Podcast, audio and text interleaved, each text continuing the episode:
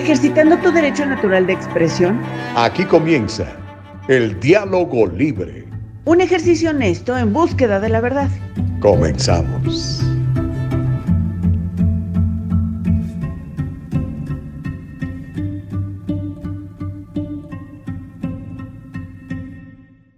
Buen día, les de Dios, ¿qué tal? ¿Cómo están? Bendiciones, gracias por estar con nosotros en esta mañana hermosa, ya es miércoles 8 de junio del año 2022. Estamos completamente con toda la actitud para entregarle el diálogo libre en un día muy importante. Ayer fueron elecciones primarias en el estado de California, en algunos otros estados de la Unión Americana. Vamos a platicar un poquitito de eso, ¿ok? Así que Julie Dalaví, muy buenos días. Carlos Madrigal, muy buenos días. Cintia Cuevas, buen día. Ana Bella, ¿cómo estás? Buenos días. Eh, gracias de veras eh, por sus buenos deseos y sobre todo por estar con nosotros. Así que Dani, Dani, también muy buenos días. Octavio, ¿cómo estás, primo? Octavio Vargas dice buenos días, Gus. Buen programa, dice Ana Bella. Santi ya se reporta en eh, YouTube. Dice buenos días, saludos. Y como dice mi estimado Gustavo, que nadie nos detenga. Y nadie nos detiene, especialmente en la mañana del día de hoy, que tenemos un verdadero programazo. Ya sabe que primero, pues hay que darle gracias a Dios. Un nuevo día, Dios, Dios nos, nos presenta esta nueva oportunidad sus misericordias son nuevas cada día, son renovadas cada día. Así que vamos a aprovechar este día que tenemos por enfrente, ¿le parece? Vamos a dar un buen testimonio de quiénes somos y de quién es Dios en nosotros, ¿le parece? Que nadie nos detenga. Órale, pues. Pues mire, tenemos un programazo, un verdadero programazo. Gracias por estar conectados en www.eldialogolibre.com, eldialogolibre.com. Gracias por estarnos viendo en YouTube en el Diálogo Libre, en Facebook, en el Diálogo Libre. Gracias por seguir a la página, por darnos un like en Facebook. Gracias por suscribirse a nuestro canal en YouTube y también darle una clic ahí a la campanita para que le alertemos cuando estemos saliendo en vivo. Y para ustedes, amigos, que nos hacen el favor de escuchar nuestros programas en forma de podcast, ya saben que estamos en uh, Spotify, estamos en Anchor, estamos en Apple Podcast, estamos en todos lados para que usted tenga oportunidad de escuchar y ver la buena información que se maneja en el diálogo libre y que podamos sostener el diálogo libre entre ustedes y nosotros. En un ratito más le vamos a dar algunos de los resultados preliminares de las primarias el día de ayer en California. Espero que haya salido a votar. Yo obviamente salí a votar en persona como siempre me gusta. Me tomé mi foto, me pusieron mi sellito aquí de I voted, lo posteé en mis redes sociales. Por cierto, sígame, arroba Gustavo Vargas Saucedo en Instagram y en, eh, en Facebook y en, ah, en el Twitter estoy en arroba 23 Gustavo Vargas. El día de hoy, aparte de eso, eh, hay algunas buenas noticias para los que queremos un poco de ley y orden en el Estado, ya le voy a estar platicando. Hay otras que pues todavía no son buenas noticias, pero esperamos que en noviembre se conviertan en buenas noticias, sobre todo los que están a favor de, de la familia, de la ley, del orden, del sentido común, ¿no? Ya les estaré platicando. Y hablando del sentido común, la gobernadora de Nueva York lo que menos tiene parece ser el sentido común. Ya le voy a platicar cómo está pidiéndole al Big Tech que sea una policía que reporte, dice ella, conductas de odio. ¿Qué es una conducta de odio? Decir algo que a mí no me gusta. ¿Esa es una conducta de odio? No, señora gobernadora. Eso se llama libertad de expresión y está garantizada en la primera enmienda de la Constitución. Vamos a platicar de eso. Le vamos a presentar el video donde ella habla precisamente sobre esto. Hay una película, otro documental que está causando eh, bastante polémica. Primero fueron las 2000 mulas, ya la vio, por cierto. Y ahora es otra que se llama What is a Woman. Eh, está poniendo a parir chayotes a muchos. Ya le voy a platicar de la controversia de esta película y de este muchacho Matt Walsh, que es el cineasta que ha sacado este documental y que pone a pensar a muchos que pues todavía no saben que es una mujer le voy a contar cómo la más de la, más de la cuarta parte del país está sufriendo de 5 dólares por galón de gasolina. Más de la cuarta parte del país. Desde que asumió la presidencia el señor Biden, el precio de la gasolina se ha duplicado. Bien hecho, mi querido Uncle Joe. Ahí la llevas, brother. A ver si así todos compramos carros eléctricos, ¿no? Luego escucho a algunos políticos, dicen, pues cómprese un carro eléctrico. O sea, como tú puedes comprarte un carro eléctrico, pero la gente que no puede, que gana 15, 18, 20 dólares la hora, O sea, por favor, no sean insensibles, señores políticos. Esta clase política cada vez está peor, oiga. Y le voy a platicar también cómo grupos pro aborto planean bloquear la entrada a la Corte Suprema. Lo están publicando en sus redes sociales. Y es que ya se viene el anuncio de la decisión de eh, Roe versus Wade y a muchos que están en favor del aborto, pues les molesta.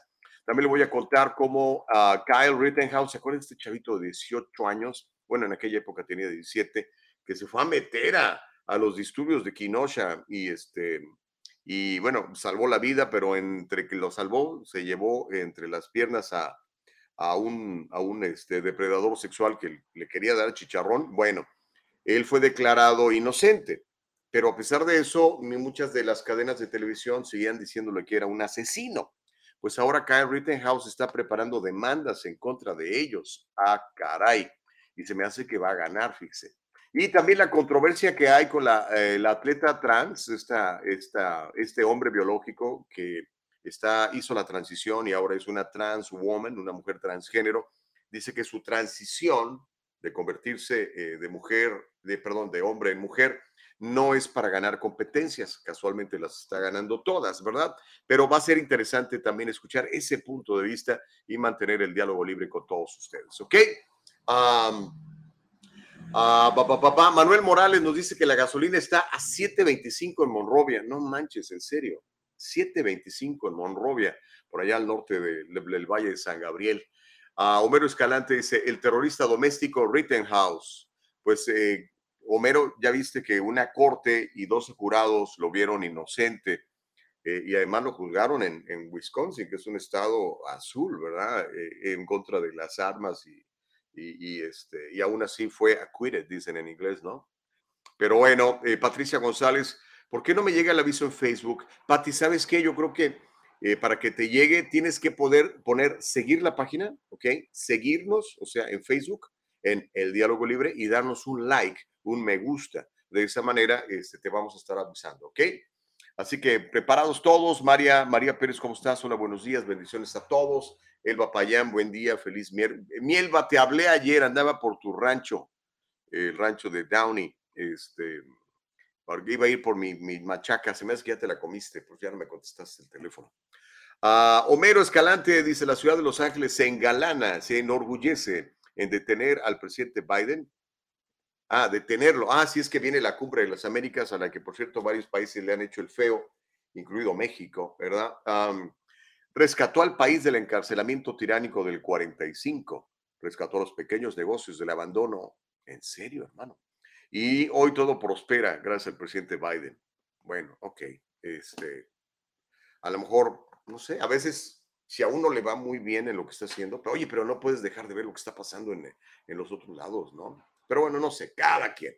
A mí me parece que la administración de Biden ha sido terrible. En dos años ha hecho pedazos al país pero a lo mejor usted cree que es, un, buen presidente, se lo respeto. Es el diálogo, nada más dígame por qué es un buen presidente.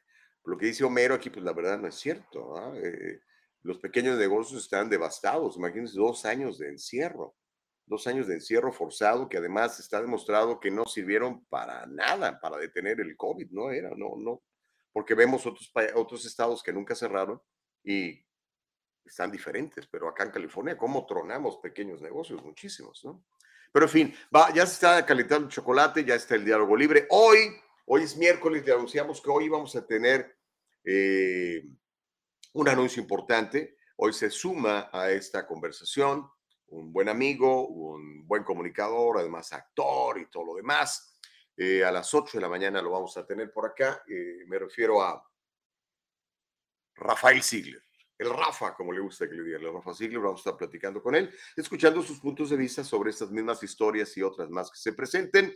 Más adelante también tendremos una, una ah, activista y, este, y educadora eh, en favor de, la, de, la, de los derechos de la salud. Ella la escuché hablar el domingo pasado en el Grand Park de Los Ángeles. Dije yo, mm, qué interesante punto de vista. Y la invitamos al programa y dijo que sí, así que vamos a platicar más adelante. Se llama a Verónica y se me, escapa su apellido, pero ahorita se lo doy de inmediato, eh, porque ay, qué malo estoy eh, para, para las, este, para la memoria. Ay, Gustavo Vargas, pero en fin, va a ser, va a ser interesante.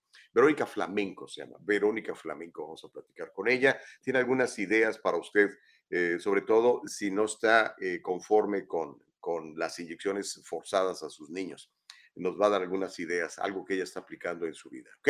Así que va a ser interesante. Amílcar, ¿cómo estás? Buenos días, Gustavo. Hay algunas personas que tienen cabeza de camarón y este señor que comenta tonterías es uno de ellos. ¿Cómo, son las cabezas de camarón? Este, no, no entendí el comentario, pero no, no se insulten, hombre. Estamos de acuerdo en estar en desacuerdo, pero, pero sin emitir adjetivos calificativos. Aunque bueno, yo sé que Homero nos dice cavernícolas, ¿no? Uga, chaca, uga, uga. Soy cavernícola porque soy pro-life. No, hombre, ¿cómo por eso va a ser uno cavernícola? Pero bueno, le tengo resultados eh, preliminares de las elecciones del día de ayer. Ya sabe que en California es una lucha de todos contra todos, todos se inscriben, independientemente del partido republicano, demócrata, independiente, verde, partido por la mitad, el partido que sea, ¿no? Y los primeros dos, que tienen la mayor cantidad de votos, si, no, si ninguno de ellos tiene más del 50% de los votos, hay una segunda ronda, un runoff, como dicen en inglés, y la segunda ronda es en noviembre. Pues bueno, para gobernador, este, como se esperaba, el, el alcaide, es que nos tiene a todos encerrados, señor Newsom, eh, ah, de acuerdo a lo que dicen que, que votaron, o los que se han contado hasta ahorita, ¿verdad? Tiene el 56.3% de los votos. Así que bueno, ahí está ya el señor Newsom con el 56% de los votos. El que le siguió es un republicano que se llama Brian Daly con el 16.8. Este, ¿Y quién más? Pues fue el, fue el segundo más grande. El tercero, muy, muy atrás, Anthony Trimino con un 3.2%. Así que este, ahí está ya el, el governor, bien feliz. Para vicegobernadora o vicegobernador, aunque bueno, la que va adelante en las preferencias, eh, Elena Kulanakis, la que nombró el, el, el gobernador, ¿cómo se llama? El gobernador Newsom. Y muy atrás quedó David Fennell con 13.4% de las preferencias, ¿ok? Pero ahí pues no hay sorpresa, ¿no? Para secretario de Estado, eh, hasta ahorita lo que tenemos, déjeme, estoy tratando de abrir esta cosa, para secretario de Estado, em, lo que tenemos hasta ahorita es ah, el demócrata, la demócrata Shirley Weber con el 58.8%. Muy atrás quedó ah, el conservador Rob Bernowski con un 19.5%. Eso es, como le digo, para secretario de Estado. Para el controller, el contralor del Estado, también allí sí va a haber un runoff. Eh, Lan Hee Chen, en algo que me tiene realmente impactado, porque Lan Hee Chen es, es de, de derecha, pues sacó un 37.0, 37% de los votos hasta ahorita. Entonces, este, va a haber una segunda ronda en contra de una demócrata que se llama Malia Cohen, que sacó el 21.3%. Así que son buenas noticias para los que nos gusta ser fiscalmente responsables. El contralor del Estado pudiera ser un conservador de esos que no les gusta gastar más dinero que el que hay y que están fundamentalmente pues siempre muy dispuestos, un poco dispuestos a subirle los, los impuestos a la gente. Para tesorero, ¿qué creo ya? Para tesorero, esta es otra muy buena noticia. Digo, buena noticia para los que nos gusta ser fiscalmente responsables. Ah, no, no es cierto, mentiras, me estoy mintiendo. Ganó la demócrata Fiona Ma, esa que está a favor de vamos a hacer más dinero, vamos a, a, imprimir más lana y vamos a regalarle dinero a la gente. Lamentablemente, Jack Guerrero nada más quedó con 21.3%, pero es interesante que haya sacado 21.3% eh, de los votos Jack Guerrero. Así que bueno, eso es lo que hay. Para la educación pública, ah, para comisionado de seguros, para comisionado de seguros, eh, ya vi que estaba, ¿cómo se llama este muchacho? Ricardo Lara. Va a tener que ir a una segunda ronda. Ricardo no sacó la, mayor, eh, la mayoría de los votos, tiene 37%. Así que Ricardo Lara, que es demócrata, va a contender contra el que quedó en segundo lugar, que es un conservador, que se llama Robert Howell, que sacó un 17.8% de los votos. Eso es lo que tenemos hasta ahorita. Para el Senado, pues no hubo sorpresas, ¿verdad? Eh, el establishment se impuso. Alex Padilla eh, va a terminar el mandato que, que dejó Kamala Harris y después va a aventarse otros seis añitos porque este, pues la gente votó por él. Eso es para digamos, son las, los, los, puestos más importantes. Obviamente habrá para sus cuestiones locales, verifique, vea, ojalá usted haya, salido a votar. Para alcalde de Los Ángeles, ay Dios mío, aquí tengo pues otra buena noticia para los que somos fiscalmente conservadores, que no nos gusta gastar más dinero, que no nos gusta regalarle dinero a la gente por, por no trabajar. Eh, eh, Rick un no político, este, va a contender, sacó la mayoría de los votos, no la suficiente para ser el alcalde desde ahorita, así que va a ir en una segunda ronda en contra de una señora socialista que ha estado viviendo de la política por muchos años como congresista, se llama Karen Bass, amiga y admiradora de Fidel Castro, y que este, ahora quiere ser alcaldesa, ella quedó en segundo lugar. La gente como que ya se está hartando, ¿no? Entonces, este, va a ser entre esos dos el próximo alcalde de Los Ángeles. Los Ángeles tiene esperanza de, limpiarse y dejarse el cochinero que es. Este, así que ahí está. Pero eso es hasta noviembre. Y en San Francisco, en San Francisco llevaron a cabo lo que se llama un recall. Y el día de ayer hubo una votación para ver si corrían o no a Chesa Budín. ¿Quién es Chesa Budín? Yo ya se lo he platicado. Es el, el o era el fiscal de San Francisco, un tipo como George Gascon o como Rob Bonta, la misma calidad de persona, en favor de los criminales, en favor de que la gente robe, en favor de que no le digan a la gente, pues es roba porque es pobre, entonces hay que darle chance, en contra de que se pongan fianzas para que la gente eh, eh, se tenga que quedar en, la, en el bote mientras se enfrenta el juicio. Acá están a favor de que los criminales salgan sin fianza mientras se enfrentan un juicio y bueno, le dieron cuello. Adiós, Chisabotín, que te vaya bien.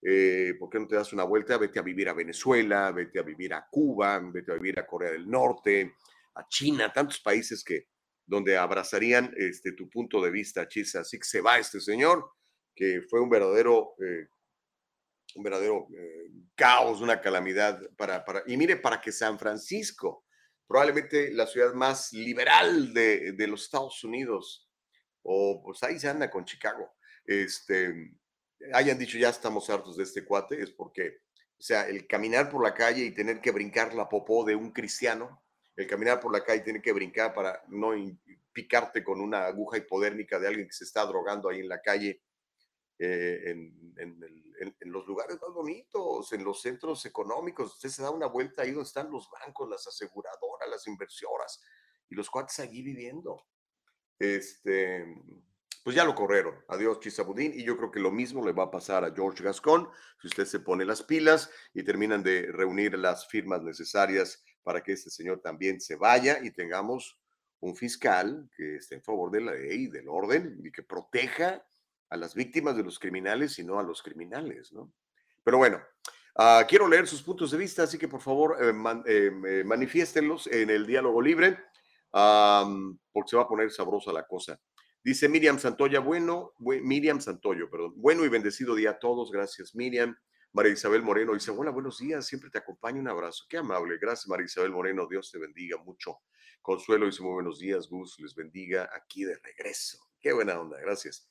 Reyes, Reyes Gallardo dice, tengo que viajar al oeste de Los Ángeles, así que voy a tomar el tren porque dicen que está atascado el tráfico por el centro por lo de la famosa cumbre. Sí, hombre, la cumbre de las Américas, a la cual Bukele no viene, a la cual Andrés Manuel no viene, a la cual no invitaron a los venezolanos, ni a los cubanos, ni a los nicaragüenses. Eh, pues no sé, vamos a ver qué, qué, resultados hay, ¿verdad? Este, qué es lo que se puede sacar. La verdad es que América también está bastante desunida, ¿no? Eh, entre los, los de izquierda y los de derecha, eh, y el, liderazgo de los Estados Unidos está realmente tan valiente, vamos a decir las cosas como son, ¿verdad? Eh, pues váyase con cuidado, sí va a haber mucho tráfico en el downtown de Los Ángeles, evite el downtown de Los Ángeles en estos días, por favor. A Patricia González dice, no sé cómo dices, tengo la campanita activada para que me notifiquen y ya te di el like. A ver qué ondas mañana. Con eso ya estás, Patricia, ¿ok? Acuérdate, este, la, la campanita de like en Facebook y también pon seguir la página, ¿ok? Tienes que decir, tienes que ponerle ahí follow, ¿ok? Donde dice follow, follow the leader, leader, allí porque si, tienen que ser esas dos y así te alertamos cuando estamos saliendo en vivo, ¿ok? Y recuerden, compartan esto en sus propias redes sociales, nos ayuda mucho para que más gente tenga opción de escuchar el diálogo libre y de aprender con nosotros. Eh, señorita productora Nicole Castillo, cuando usted me diga que tenemos listo el primer video, nos vamos a la primera historia con todo. Mientras eso sucede, Amilcar dice, habla de Chisabudín, que va a ser destituido en San Francisco. Sí, ya, ya le dieron cuello, compadre. Eh, yo creo que es la, es la mejor noticia que hemos recibido los que vivimos en California.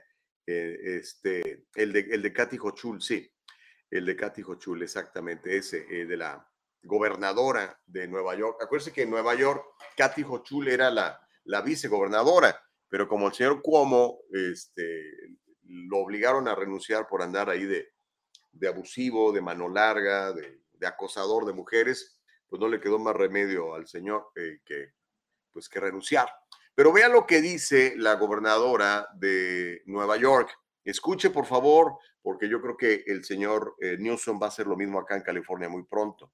Básicamente le pide a, a los amos del universo, a los dueños de las redes sociales, que estén muy pendientes de lo que ella llama, ella le llama conductas de odio en las redes sociales, ¿ok?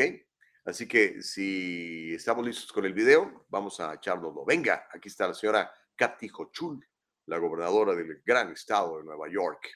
A ver qué dice. And in the state of New York, we're now requiring social media networks to monitor and report hateful conduct on their platform. And in the state of New York, we're now requiring social media networks to monitor and report hateful conduct on their platforms. And in ¿Cómo la ve? Y ahora le pedimos a los dueños de las redes sociales que monitoren y reporten la conducta de odio. ¿Qué es una conducta de odio, señora gobernadora?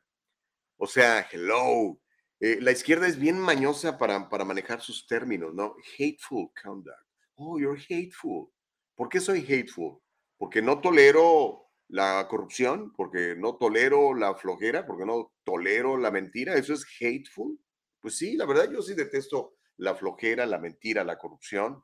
No estoy a favor del aborto, no estoy a favor de, de que el, el, gobierno quiera cobrarme más dinero de impuestos para financiar eh, proyectos como, eh, no sé, darles eh, inhibidores eh, hormonales a los niños para que cambien de género. No, no estoy de acuerdo con eso. Entonces, ¿eso va a ser hateful? O sea, ¿estamos en China, señora Hochul? ¿Qué onda? Pues bueno, la señora anunció que el Empire State va a exigir. Ahora, yo no sé si esto sea, bueno, yo sé perfectamente que esto es anticonstitucional, pero si ella puede decir lo que quiere, ¿no? Lo que quiera.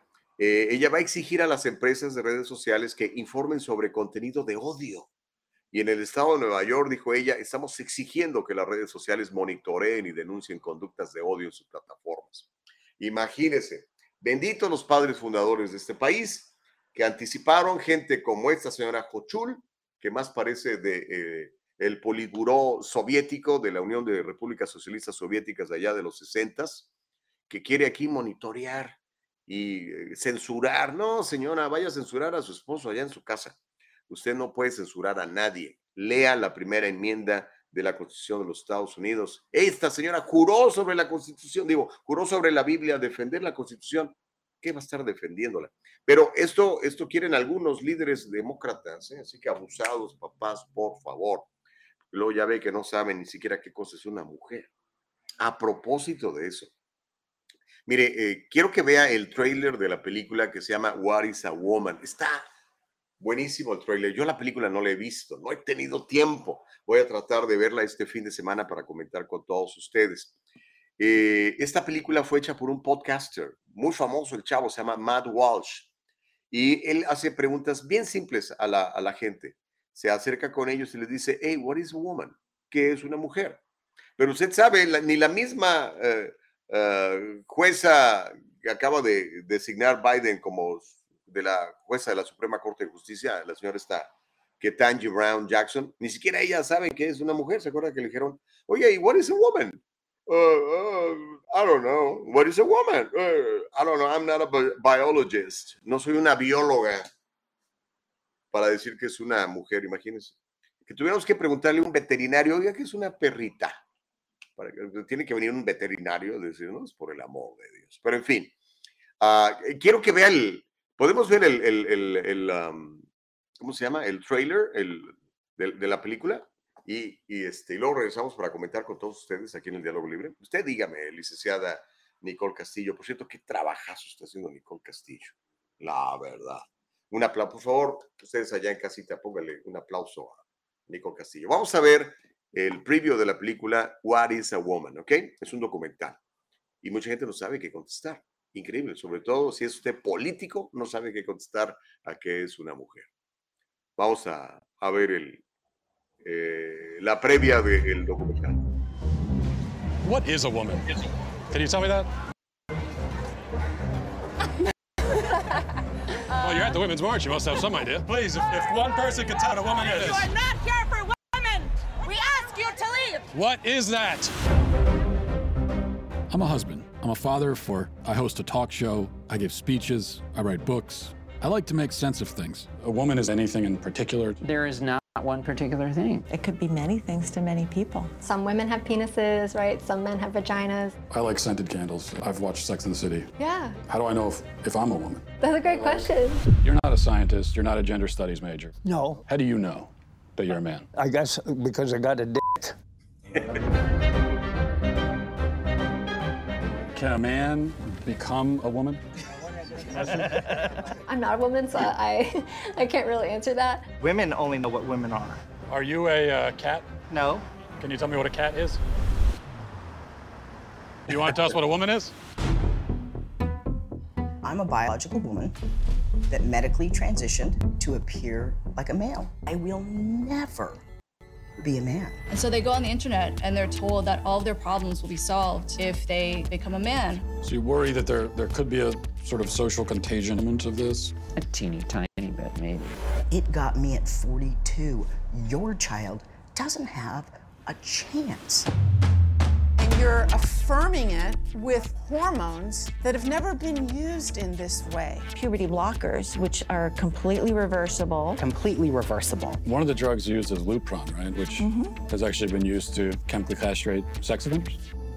You know what? I'm not sure that we should continue with this interview. So you don't want to talk about the drugs that you give to kids or How can they be removing the healthy breasts of 15 year old girls? There are masculine girls. There are feminine boys. What are we gonna do about that? Carve them up? How can this whole thing be happening, Matt?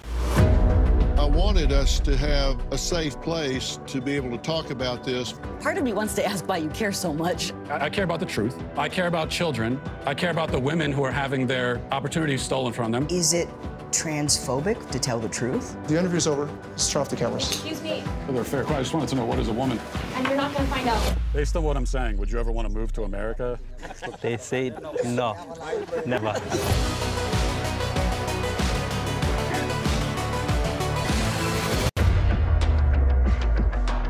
Ahí tiene eh, la previa del documental que es una mujer, What is a Woman.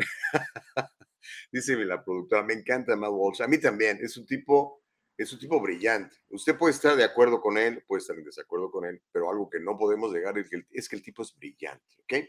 Y hace preguntas muy simples que ponen a parir chayotes a muchos. Mira, quiero leer este comentario que nos pone Helio Isas, mi querida Nicole, eh, para ejercitar el diálogo libre. Dice, buenos días. Su opinión no es la verdad, Gustavo. Usted mal informa a las personas. Las personas deben de informarse sobre todo lo que usted dice porque su opinión no es la realidad. Helio, tienes toda la razón, hermano. Es, tienes toda la razón, ¿ok? Mi opinión no es más que una opinión, no es la verdad. La verdad es la verdad y no existe otra. No existe otra, ¿ok? Puedes estar de acuerdo con mi opinión o puedes no estar de acuerdo con, tu, con mi opinión. Tú tendrás tu opinión y es absolutamente válida que la manifiestes. Está defendido en la Constitución de los Estados Unidos que la manifiestes. Por eso es que me opongo a gente como la señora esta de Nueva York, Hochul, que quiere que tú no manifiestes tu opinión si a ella le cae gordo, porque entonces dice que es hateful speech. sea, hello. si yo digo algo que te incomoda, vas a decir, ay, me odia. No. Una cosa muy interesante, por favor, este, familia hispana, eh, gente que está conectada al diálogo libre. Los sentimientos no son hechos. Voy a decirlo en inglés porque creo que es más claro. Feelings are not facts. Feelings are just that. Feelings. ¿Ok? Y el que tú sientas algo no lo hace realidad. ¿Ok? Entonces, la pregunta de qué es una mujer, ¿tú sabes que es una mujer? Le preguntan al señor, ¿y saben qué es un hombre? Sí, es esto, pum, lo dice sin problemas.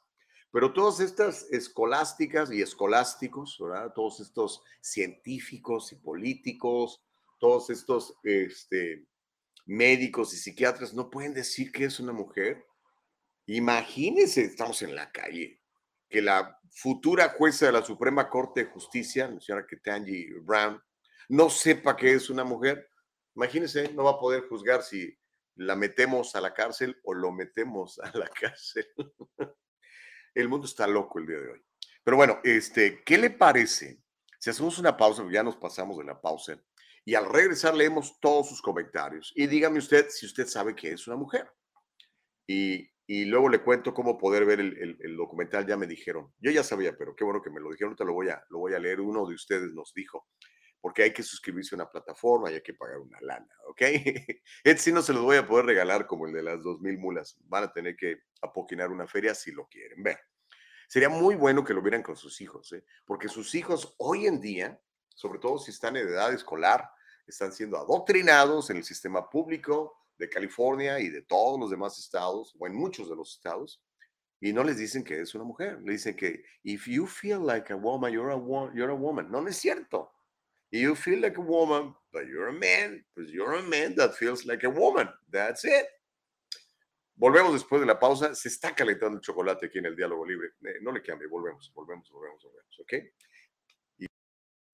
En el Triunfo Corporation proveemos servicios de contabilidad profesional con nuestro servicio tú manejas tu negocio, nosotros corremos los números. Tienes bastante que hacer con la gestión de tu negocio. Deja que nuestro experimentado equipo se encargue de todo el complejo trabajo de contabilidad, incluida la clasificación de transacciones diarias y el seguimiento de gastos, nómina, pago y facturación. En el Triunfo Corporation nos aseguraremos de que siempre tenga una idea clara de su situación financiera. Confíe en que su trabajo de contabilidad administrativa se procesa de manera precisa y oportuna. Ahorre tiempo valioso, recupere todas esas horas dedicadas a la contabilidad y utilícelas para hacer avanzar su negocio. El Triunfo Corporation, localizado en el 1415 al este de la 17 Street en Santa Ana, California. Llámenos al 714-953-2707. 714-953-2707. Encuéntrenos en todas las redes sociales y cada semana en El Triunfo Financiero. Ay, Dios mío, está bien calientito el chocolate les agradezco mucho que nos vean, les agradezco mucho que nos compartan, les agradezco mucho que retroalimenten, que mantengamos y ejercitemos el diálogo libre.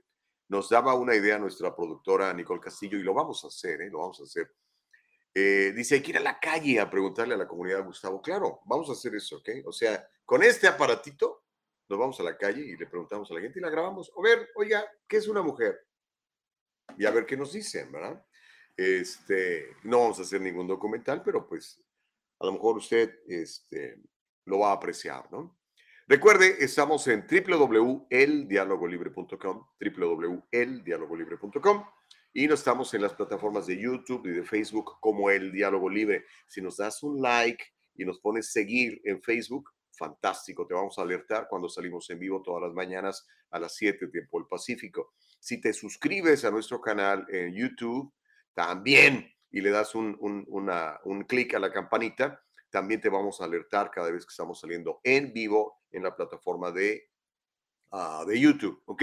Y recuerda que este programa lo vas a poder escuchar en forma de podcast más tarde en las plataformas de eh, Spotify, de ah, Anchor y de Apple Podcast, en esas tres. Spotify, Apple Podcast y también, eh, ¿cómo se llama el otro? Anchor, ¿ok?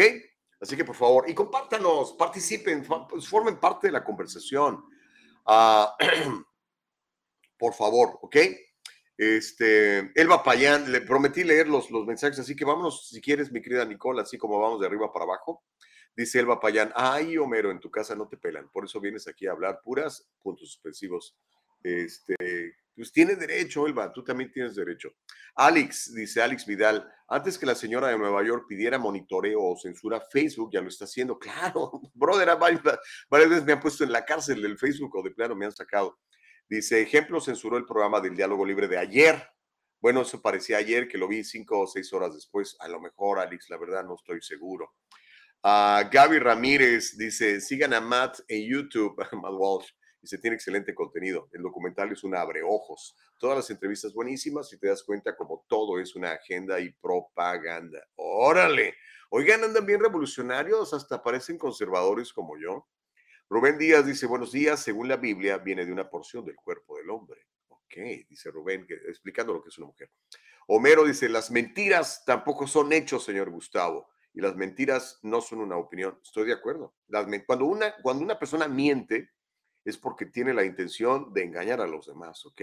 Créanmelo, se los digo de todo corazón, este individuo que está aquí frente a ustedes con sus 57 años de edad, con, híjole, 37 años de carrera en comunicación, en periodismo, en radio, en tele, en prensa, nunca les va a mentir a sabiendas. A lo mejor me equivoco y me he equivocado un montón de veces, pero nunca les voy a mentir con la intención de engañarlos. Nunca. Dios es mi testigo y por eso sigo vivo y estoy aquí y tengo la reputación que tengo. A lo mejor te caigo mal por mis puntos de vista, pero nunca vas a poder decir que yo miento a sabiendas. De veras que no, no va a pasar nunca.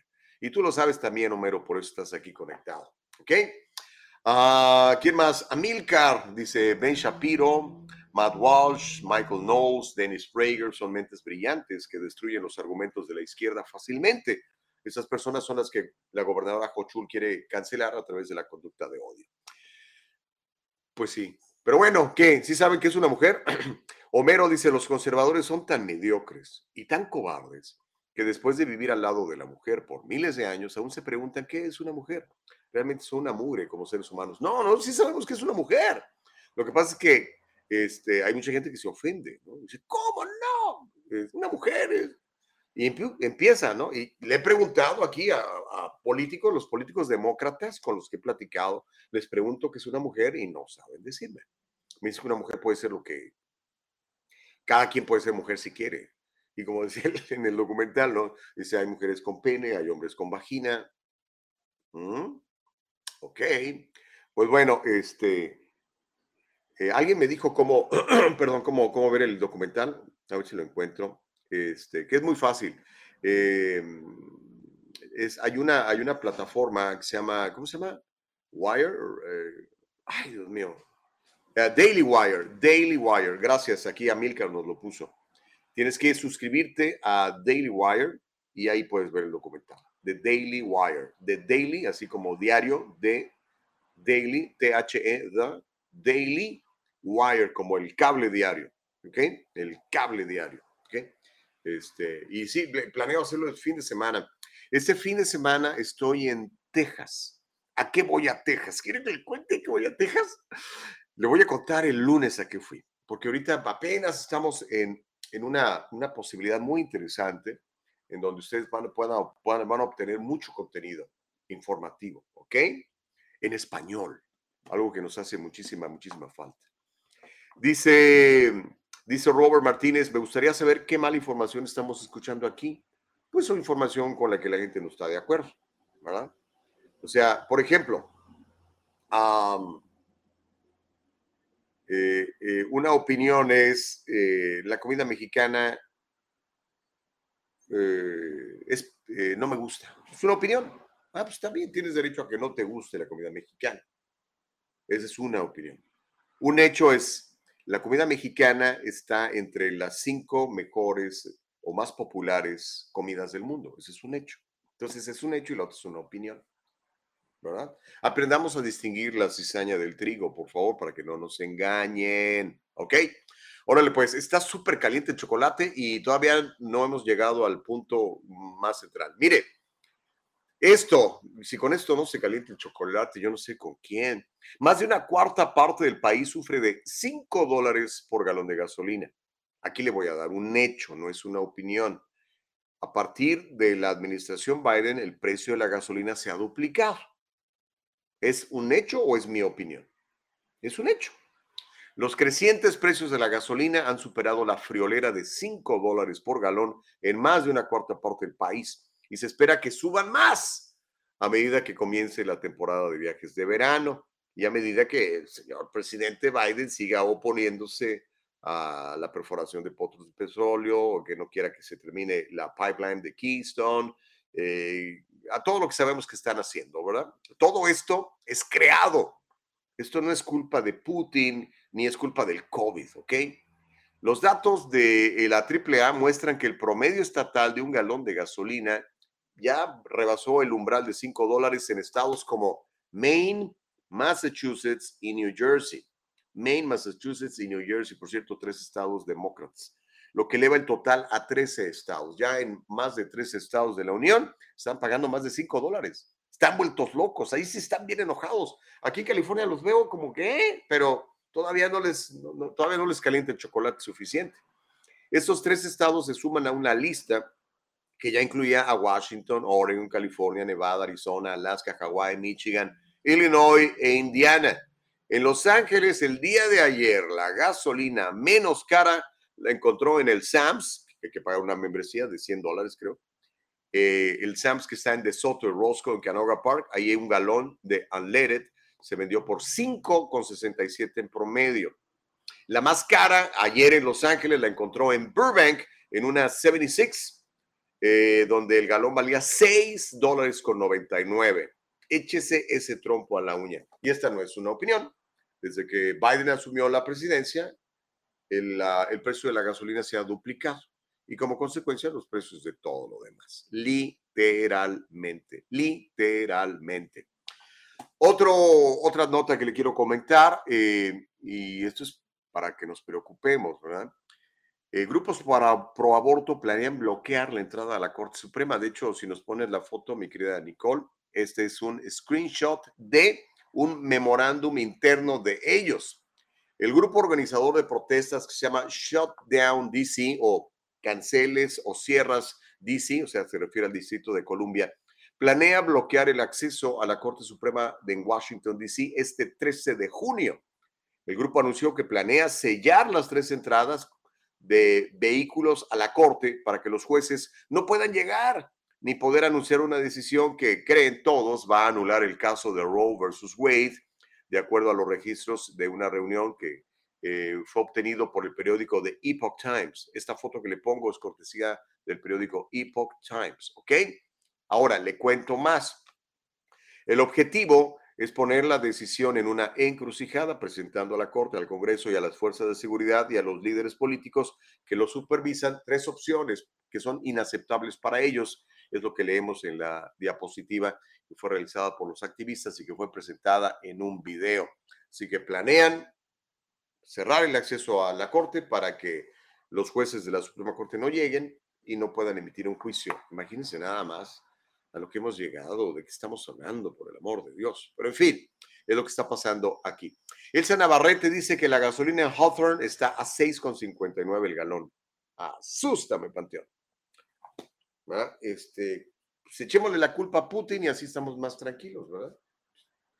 Ahí está lo que le comentaba. El, este es un screenshot, una, una fotografía, un pantallazo, dicen algunos, del video que estaban promoviendo estas personas que son en favor del aborto y que se llama Shutdown DC.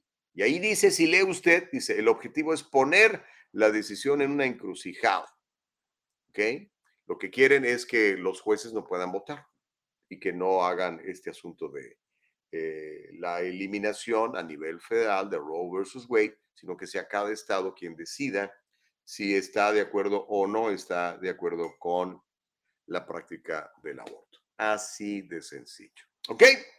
Son las 7 de la mañana con 47, completamente en vivo. A las 8 le vamos a dar la bienvenida a Rafa Ziegler para platicar en el Diálogo Libre. A las 8 también vamos a platicar con Verónica Flamenco. Ella tiene puntos de vista este, muy particulares Para ustedes, papás que todavía no están de acuerdo en que sus niños eh, reciban la inyección, sobre todo sin su consentimiento, sobre todo sin, sin que usted se entere, ¿ok?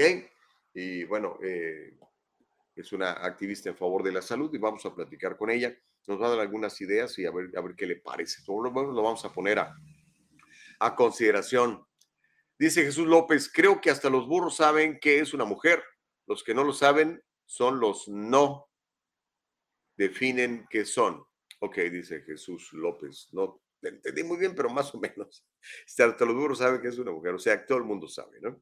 Neftalí Moreno dice, en la gasolinera de la Ciénega y Beverly Boulevard, creo que es la más cara en Los Ángeles. ¿A cómo está allí, Neftalí? ¿Sabes?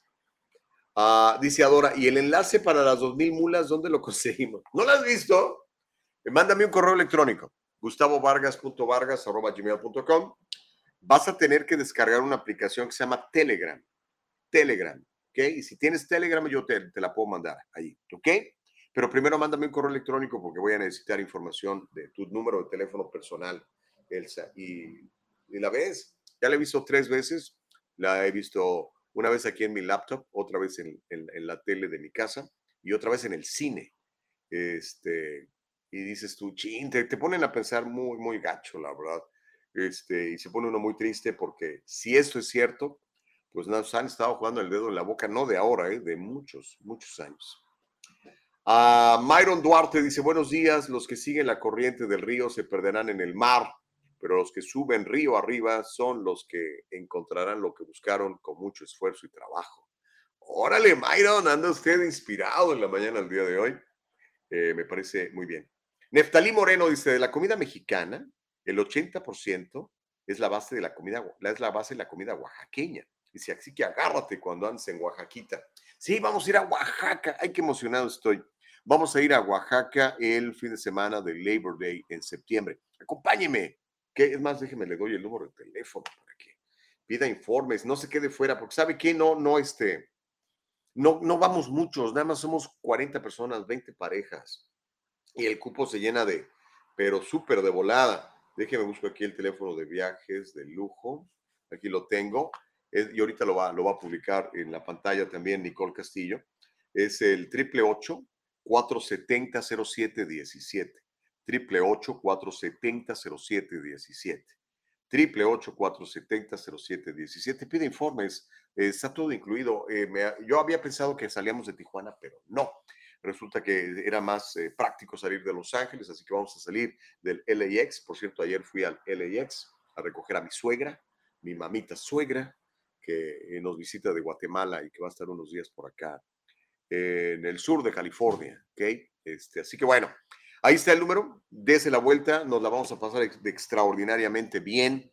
Tengo muchos amigos que he hecho en este viaje, en estos viajes, y hay muchos que nos han acompañado a todos los viajes que hemos hecho, porque es muy accesible, créanmelo, es muy accesible. Conocemos lugares que si usted va solo no los va a conocer. Y sobre todo la oportunidad de viajar en grupo es bien agradable, fíjese, con gente simpática, amable, que se la quiere pasar bien, eh, somos personas adultas, no, no, no andamos echando relajo, ahí vamos a chupar eso, no, es súper tranquilo, súper tranquilo. Si usted lo que quiere pasar es un, una buena experiencia, pasar un bonito, unos bonitos días de vacaciones, de relax, eh, este es el viaje que tiene que hacer conmigo. Nos vamos entonces en septiembre, ¿ok? Así que no diga que no le dije. Este, y ahí está el número de teléfono, se lo voy a poner de nuevo. Es el uh, 8 88 470 0717. 470 0717 poniendo el triple 8 antes, ¿ok? Marbella, ya llegaste, Marbella, me tenías bien preocupado. Eh, Marbella ya se conectó en YouTube, dice buenos días. Elsa Navarrete dice, yo creo, Gus, que esas personas son inmorales, delincuentes, porque se acuestan con cualquiera y luego se les hace fácil matar a esas pobres criaturas inocentes. Oh, se refiere a la gente de, la, gente que es eh, pro aborto pues yo no sé si sean inmorales. Eh, porque, pues, ¿qué, ¿qué, es la moral? No? La moral es la costumbre y la costumbre hace leyes. Un pueblo que tiene malas costumbres va a hacer, va a tener una mala moral y va a hacer leyes inmorales, como las que vivimos hoy en día. No tenemos muchas leyes bien inmorales, absolutamente. ¿no? Ah, dice Vico Francisco, buenos días Gustavo, ¿por qué se quejan tanto por los precios de todo lo que ha subido? Si recuerdo que hace muy poco estaba haciendo campaña para que subieran el salario mínimo. Ahí tienen el resultado. ¿Dónde han quedado sus 15 dólares, sus 15 dólares por hora que ganan los borregos? Vico, yo nunca he estado de acuerdo con, con el salario mínimo. A mí el salario mínimo no me gusta. A mí me parece que cada persona, de acuerdo a su productividad, debe de ponerse su, su propio sueldo. Ah, no creo en el salario mínimo. Yo creo que, como bien dices tú, Vico, el salario mínimo genera inflación. El salario mínimo genera inflación. Eh, estamos de acuerdo. Pero son dos corrientes de, de económicas, ¿no? Ah, hay una corriente que dice que el salario mínimo es muy bueno, ¿verdad? Y hay otro, eh, otra corriente que le llaman Reaganomics, ¿verdad? Que, que dice lo contrario. Si no, de acuerdo a tu productividad, o sea, yo te voy a contratar. Por ejemplo, yo te traigo a mi oficina. ¿Sabes qué? Estoy buscando una persona que pueda cerrar X cantidad de negocios, ¿ok? Y este, te voy a poner a prueba por 15 días y de acuerdo a la cantidad de negocios que cierres ahí, yo te voy a decir, eh, tu sueldo es de 35 dólares la hora o de 100 dólares la hora. ¿verdad? Y ya si aceptas, pues qué bueno, y ese es tu sueldo. Pero el poner una tasa es como poner parejos a todos, ¿no? Y la verdad, eh, todas las personas somos individuales, somos distintas.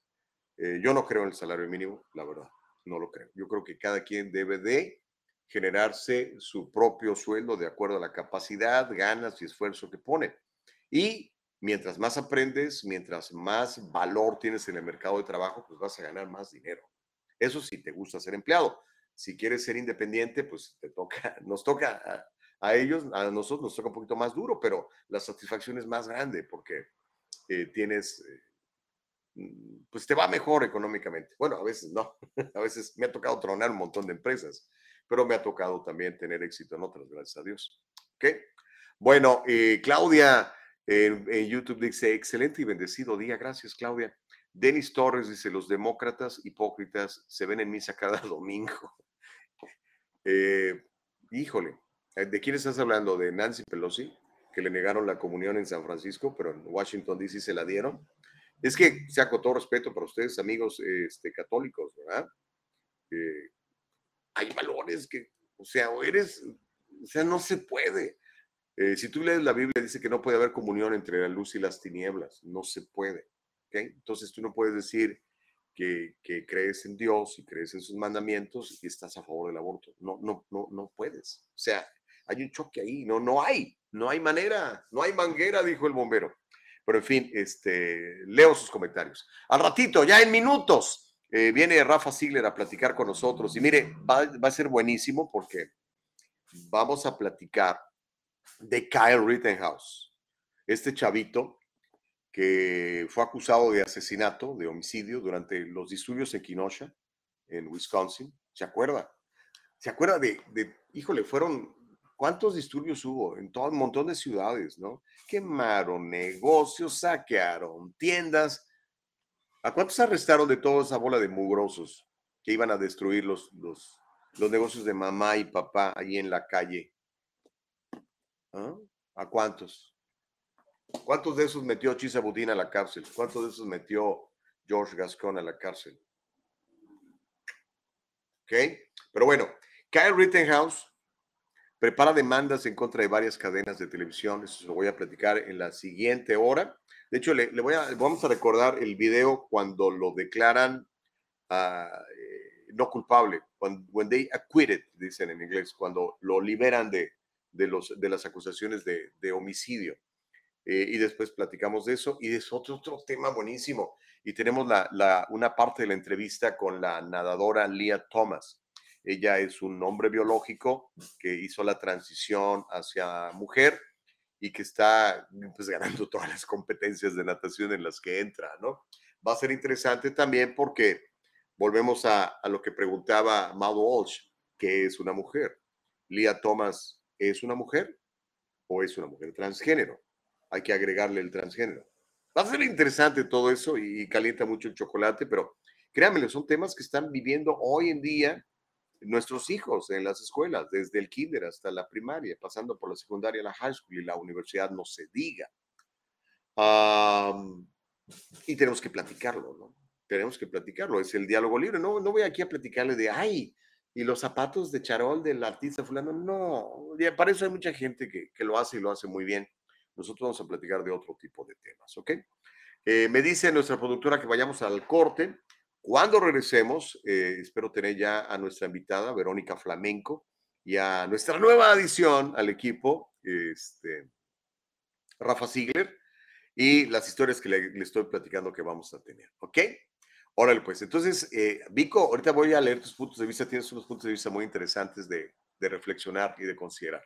Hacemos eh, la pausa en el diálogo libre y regresamos de volada.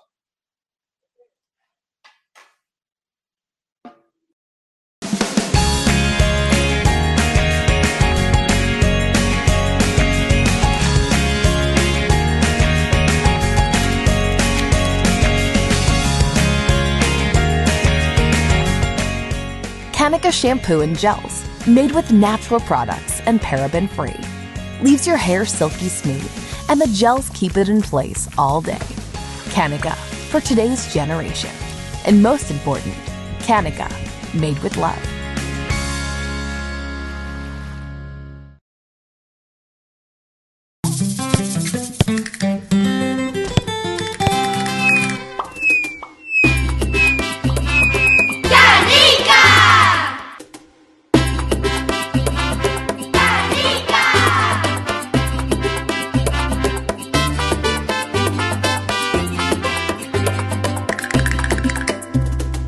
El gel de México. Hecho con amor. Hecho con, hecho con amor. ¿Cómo me gusta ese jingle de, de, de canica o canica? Es que en inglés es canica y en español es canica. Órale. Oiga, el, atención emprendedores, ya saben que siempre estoy hablando de, de ser emprendedor y generar sus propios ingresos y tener un ingreso extra y tal. Muchos de ustedes son emprendedores, muchos de ustedes son pequeños dueños de negocio o grandes dueños de negocio. ¿verdad? Hay unos que te dicen, tengo un negocio pequeño, el otro día platiqué, cuando dice, tengo un pequeño negocio. Yo digo, sí, ¿cuánto es tu revenue al año? Pues este año rebasamos el millón de dólares. dije, ah, caray, entonces no está tan pequeño, ¿no?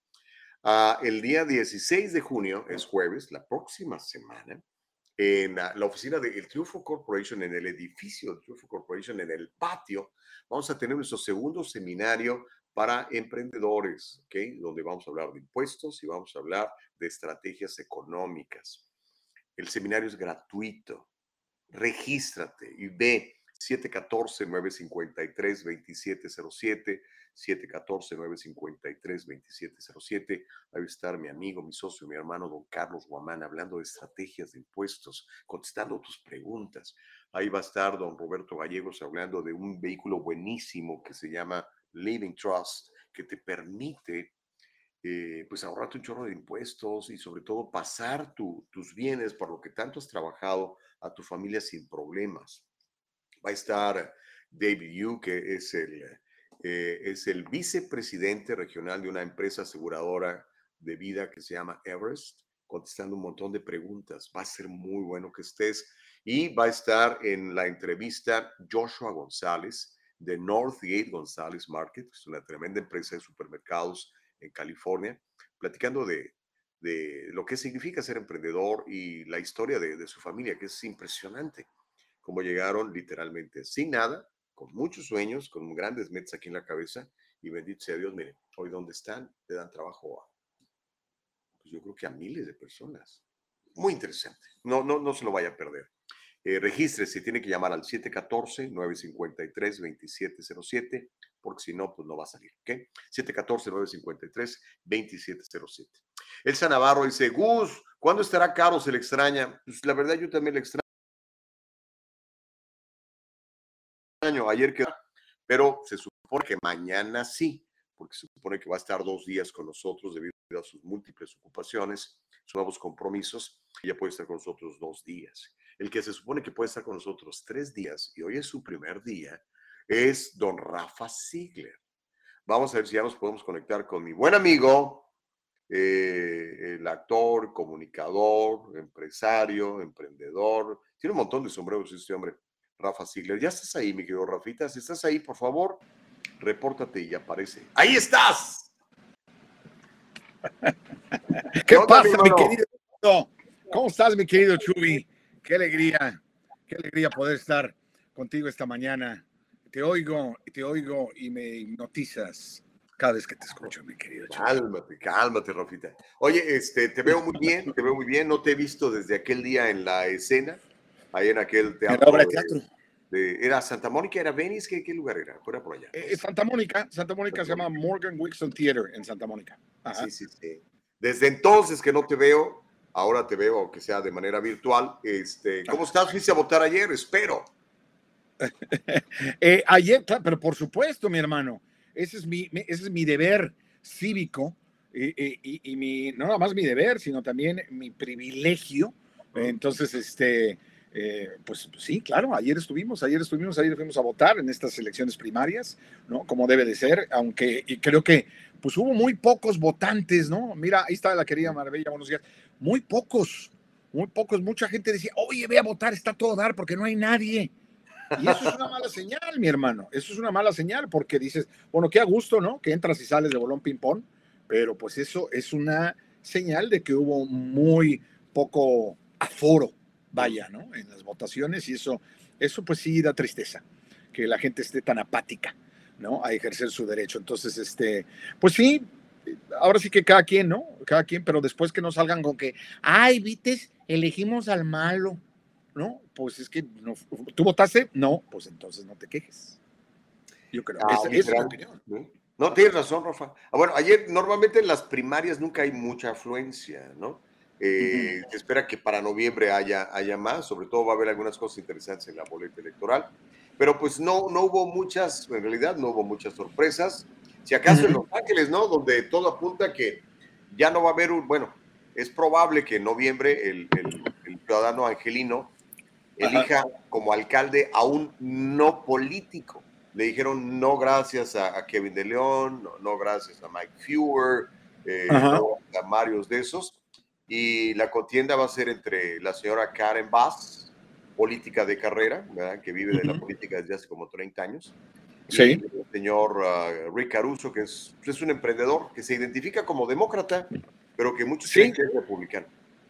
Exacto, ¿no? Eh, eh, yo, yo creo que está como en el medio, está entre azul y buenas noches, ¿no? O sea, como que de repente en ciertas cosas es, es, es más conservador, en otras es un poco más liberal, ¿no? Este, digo, una vez más, la élite se cuela a la política, bueno o malo, eso depende de cada quien, depende de tu opinión, porque mucha gente dice que la gente de billetes no tendría que estar en la política y en la política no tendría que haber gente de billetes, pero es todo lo contrario. Están completamente casados, mi hermano, ¿no? Están, tanto hay, hay mucha gente que se hace rica con la política y hay muchos ricos que se hacen más ricos con la política y se meten a la política para poderse hacer más ricos. Entonces, hay mucha gente que está, ah, podemos hablar mil cosas de él, podemos hablar mil cosas de Karen Bass, pero a final de cuentas es tu decisión, a final de cuentas yo lo que creo que tenemos que hacer, ¿no? y eso es mi opinión, y por lo menos hablo de mí mismo, es ejercer ese derecho, esa obligación que tienes de ejercer tu voto. Porque te digo, yo insisto, la gente después, ¿qué es lo que pasa, mi chubi?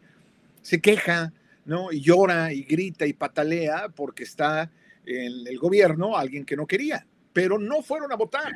No, no tuvieron el salirse de su casa e ir a ejercer su voto y entonces de esa forma. Obviamente, el que vayas a votar no significa que va a ganar quien tú quieras. Pero por lo menos, no, por lo menos, por lo menos hiciste tu labor, ¿no? E hiciste lo que tenías que hacer, que es ir a votar. Ojalá que cada vez que votáramos ganara quien, quien queremos que gane, pero pues no siempre es así. Ah, sí. Y sobre todo si eres conservador como yo, en un estado como California, que es liberal, casi nunca gana el gallo que yo quiero. Pues no, mi hermano, es que estás, estás, pues ¿dónde estás? No, estás en un estado muy azul, azulejo y tú eres muy rojillo. Pero- pero Entonces, antes, no era así. Antes de California era más conservador antes. bueno, No desde Pete Wilson, después de Pete Wilson, allí fue el error de los republicanos, ¿no? Y, y Bueno, no sé fue si error o, o- o- o no sé si fue ¿no? o le atinaron, no, no sé. Híjole, No, y- la 187. Es algo que ha dañado a, los republicanos, ¿no? Históricamente, a partir de ahí, ya, ya son casi Bueno. 30 años de eso, ¿no?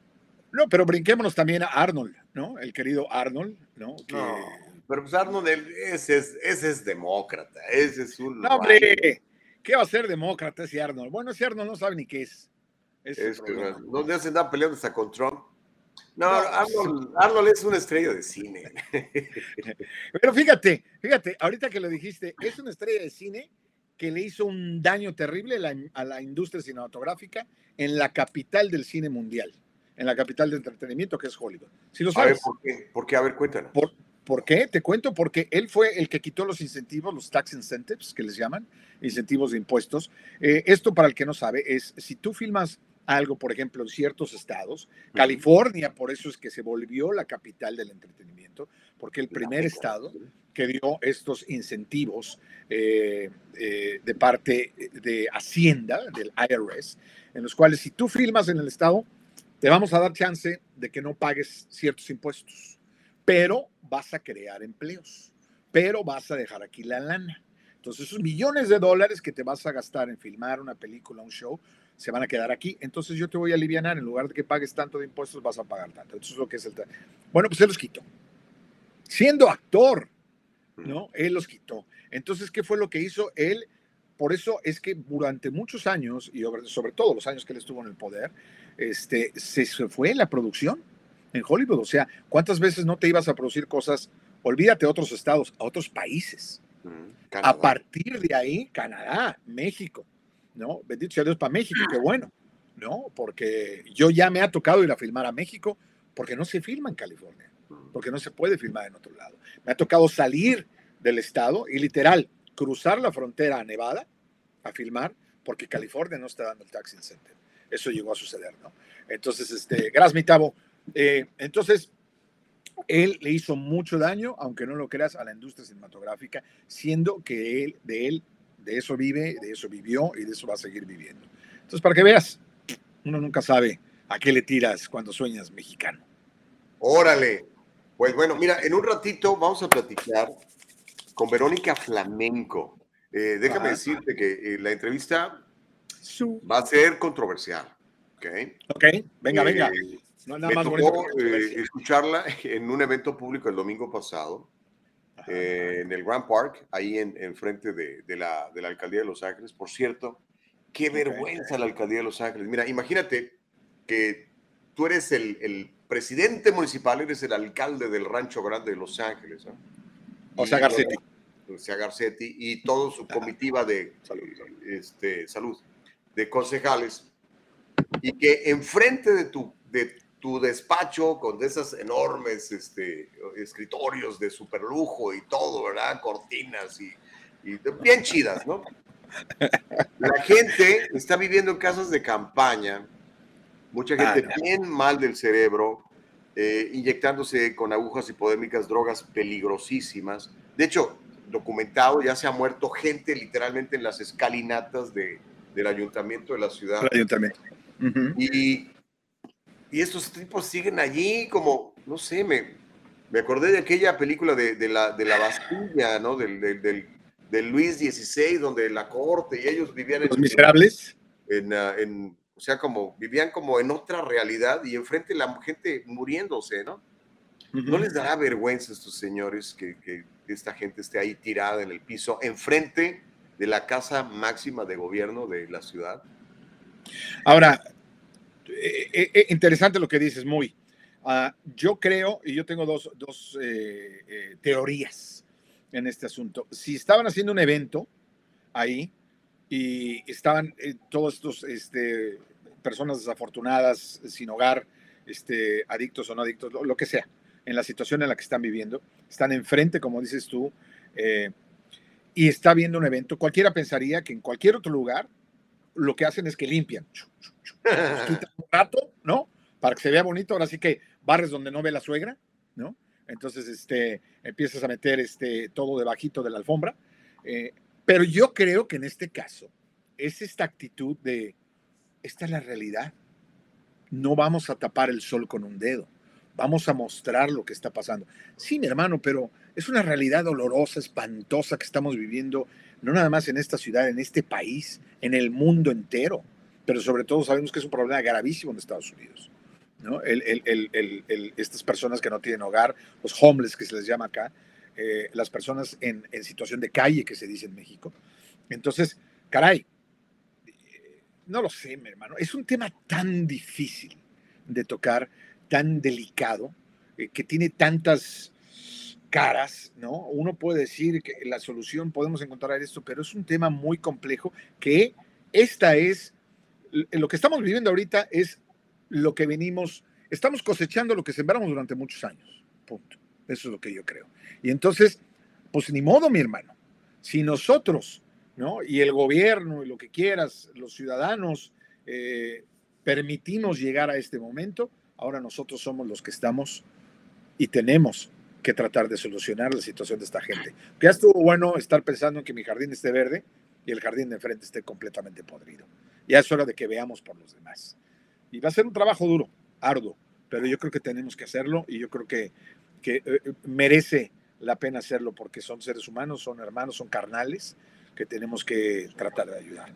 Y sí es triste ver que frente al, al, al lugar donde, como dije por ahí, ¿no? Esto es un virreinato, ¿no? Es como si estuviéramos viviendo un virreinato, como dices tú, como Los Miserables, ¿no? La obra de teatro. Es muy triste, muy triste, pero bueno, it is what it is, my friend, pero lo que hay que hacer, dice por ahí, yo leí algo muy interesante, mi querido Chubi, que dice, y pensar que no toma ni un minuto tomar la decisión para poder cambiar el mundo. O sea, lo puedes hacer en cualquier momento. En el momento que tú quieras puedes lograr un cambio. Puedes empezar en el momento. No necesitas una estrategia. Y podemos empezar y el buen juez por su casa empieza. Entonces yo creo que es, es, es el problema, ¿no? Ese problema. Que, líderes que nomás no, no, no la ven llegar. Yo no sé bueno, para empezar, no les llames líderes porque le estás dando. Este, no, no. A no les corresponde. No, no, no, no, no, vamos a llamarle las cosas como son, ¿no? Y, y líderes, mi hermano, no, tampoco. Entonces, este, pues es muy difícil, ¿no? Pero bueno, por eso hay que salir a votar para poder tener ahí arriba a la gente que tome las decisiones correctas y las decisiones que nosotros pensamos que son las correctas. Entonces, si nos quedamos tirados en el sillón, ¿no? Viendo la telera, pues entonces no se puede. No va a pasar nada.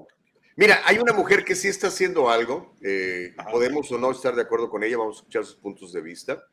Sí, ella se llama Verónica Flamenco, me dicen que ya la tenemos lista para platicar con nosotros. Y te, decía, te decía que la, la, escuché hablar el, el, domingo, me gustó mucho su energía y lo que platicaba allí.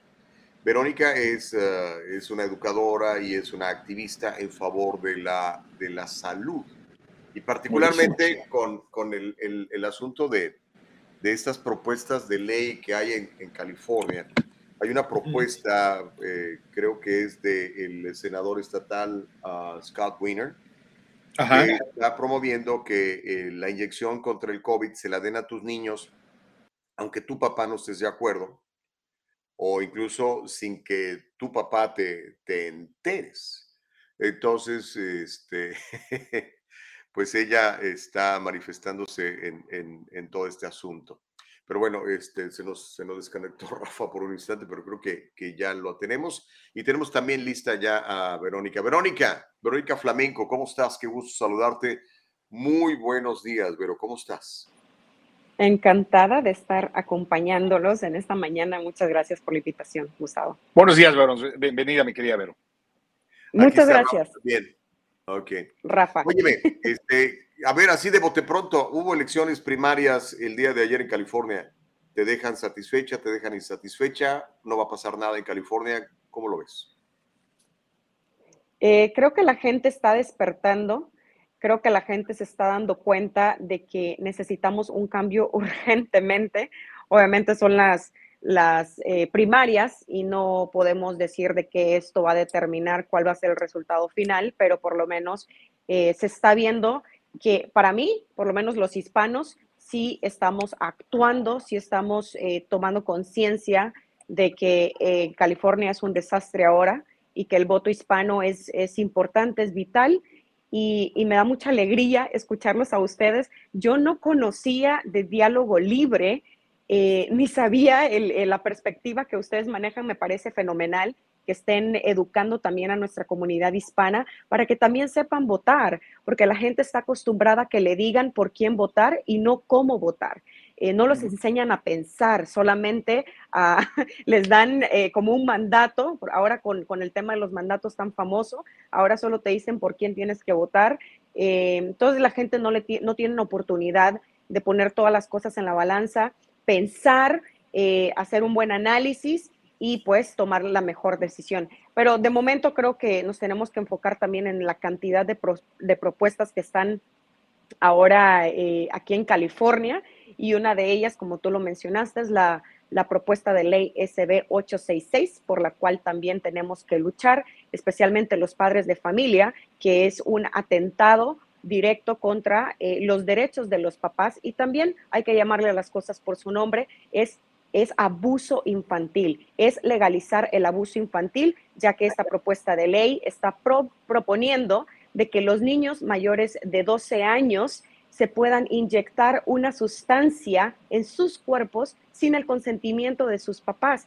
sin el consentimiento y tampoco el conocimiento. O sea, de que si el niño llegase a enfermarse posteriormente después de una inyección que él o ella decida meterse a su cuerpo, eh, los papás no tienen derecho a saber ese récord médico porque, por- pues porque el niño tomó la decisión solo, ¿no? Entonces, a mí me parece una brutalidad y un abuso, eh, no me parece, sino lo es, es, es abuso infantil. El darle a un niño que no tiene eh, suficiente experiencia, bagaje, no, ti- no- o sea, no tiene la madurez de tomar una decisión semejante y que se les dé el derecho, ¿no? A tomar una decisión así, eh, es un abuso. Pero eh, una, una, una, pregunta sí, pero eh, eh, a- ahorita, si no me equivoco, la ley dice que de 14 para arriba. Eh, eh, o sea, menos de 14 no pueden tomar la decisión. Tienen que, tienen que venir acompañados de un padre. ¿Estamos de acuerdo? ¿O qué dice en este momento la ley? No, la propuesta de ley Ajá. La propuesta SB 866 lo que está promoviendo son chicos de 12 años en adelante que puedan inyectarse sin el consentimiento de sus padres. Ok, ahora, actualmente, ¿qué, ¿cuál es la ley? ¿Qué es? O sea, si por ejemplo, ahorita llega un chavo de, de, de- de 13 años a CBS a quererse poner la vacuna contra el COVID, ¿se lo permiten o no? No, claro que no, necesita a su padre o a su madre. Ah, ok. O a pero, un pero puede tener la ¿no? edad que tiene. Ajá, pero no, no, importa la edad. No, eh, claro, Ah, si eres menor de 18 años sigues considerando un niño ante la ley, ¿no? Entonces necesitas el permiso de tus padres o, o tu guardián legalmente para que tú te puedas inyectar. De hecho, mira la tanta, es tan absurdo todo esto. Un niño no puede comprar ni cigarrillos si es menor de 18 años. Un niño no De puede manejar si es menor de 18 años. Es más, un niño en la escuela no se puede tomar ni siquiera una Tylenol, una aspirina, si no hay una carta firmada por sus padres de que los enfermeros en las escuelas le pueden administrar algún tipo de medicamento. Entonces, pero eh, de repente le quieren dar ahora la, la, el derecho del niño, ¿no? Para que se pueda El inyectar permiso, ¿no? Ajá. eh, una sustancia, una sustancia a su cuerpo sin que sus papás lo sepan. Y puede ser una sustancia mortal, porque esto incluye las novedosas inyecciones que no hay ninguna aprobada en el mercado por la FDA. Eso es una, eso es una gran mentira que también se ha estado promoviendo en los medios de desinformación. Ok, oye, Verónica, digo, esto lo, te lo pregunto eh, simplemente para saber yo, ¿no? Que no tengo el placer de conocerte y de conocer mucho, eh, y también a la gente que nos, que, que nos acompaña, para saber en dónde estamos parados. ¿Tú eres pro o antivacuna? Eh, yo soy pro verdad, yo soy pro Ok. ciencia, Ok. ciencia real, no ciencia dogmática, no esta pseudociencia que se nos está vendiendo. Yo estoy a favor de los medicamentos que salven vidas, que, que nos ayuden a prevenir enfermedades, eh, pero estoy totalmente en contra de que se nos imponga una sustancia experimental que no tiene fundamento científico y que no tiene justificación, ¿no? Eh, yo creo de que hemos caído en, esta, en este lenguaje de, de pro. Yo, yo entiendo tu punto y por qué me estás preguntando directamente si soy pro o Es simple, con, ¿no? Porque así se ha, simple. no, pero así se ha manejado, ¿no? Eh, dentro de la misma narrativa oficial se ha utilizado esta dualidad entre los, los que están a favor o los que están en contra. Entonces, cuando tú dices yo estoy en contra de esta inyección en particular, eh, para la novedosa enfermedad, porque ni siquiera, imagínate, estamos en un nivel este, tan ridículo que no puedo ni siquiera mencionar eh, las palabras como son, porque si no nos, nos censuran.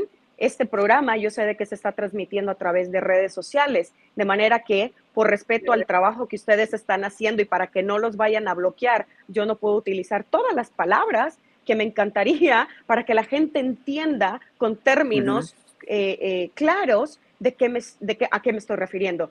Entonces hay que camuflajearlas un poco, ¿no? Es ridículo porque sí, no eh, puedes desafiar la ciencia actual. Ajá, y- y de- de- muy, muy y totalmente de acuerdo contigo, pero creo que la, la respuesta es, es, es simple. Voy a parafrasear mi pregunta para ver si así me la puedes contestar. Este, en particular, esta vacuna en contra del COVID, tú no crees en ella, punto. Digo, que- creo que es tan sencillo como decir sí o no. Dices, crees en medicamentos probados y todo. Este medicamento, como sabemos, no está aprobado, se probó muy poco, está, no está completamente aprobado, sino ha tenido aprobación de emergencia. Entonces, básicamente, esta vacuna que manejan tanto Pfizer como Moderna como Johnson Johnson, tú no crees en ella. Eh, te, voy a, te voy a decir algo ¿Sí y no? quiero hacer ahí una, sí, te voy a responder, pero te voy a responder con una, una palabra diferente, porque Venga. la ciencia no es una religión. Entonces, y los medicamentos tampoco lo son. De manera que cuando utilizamos la palabra creo o no en esta vacuna, eh, eh, es como, puede ser un poco dogmático.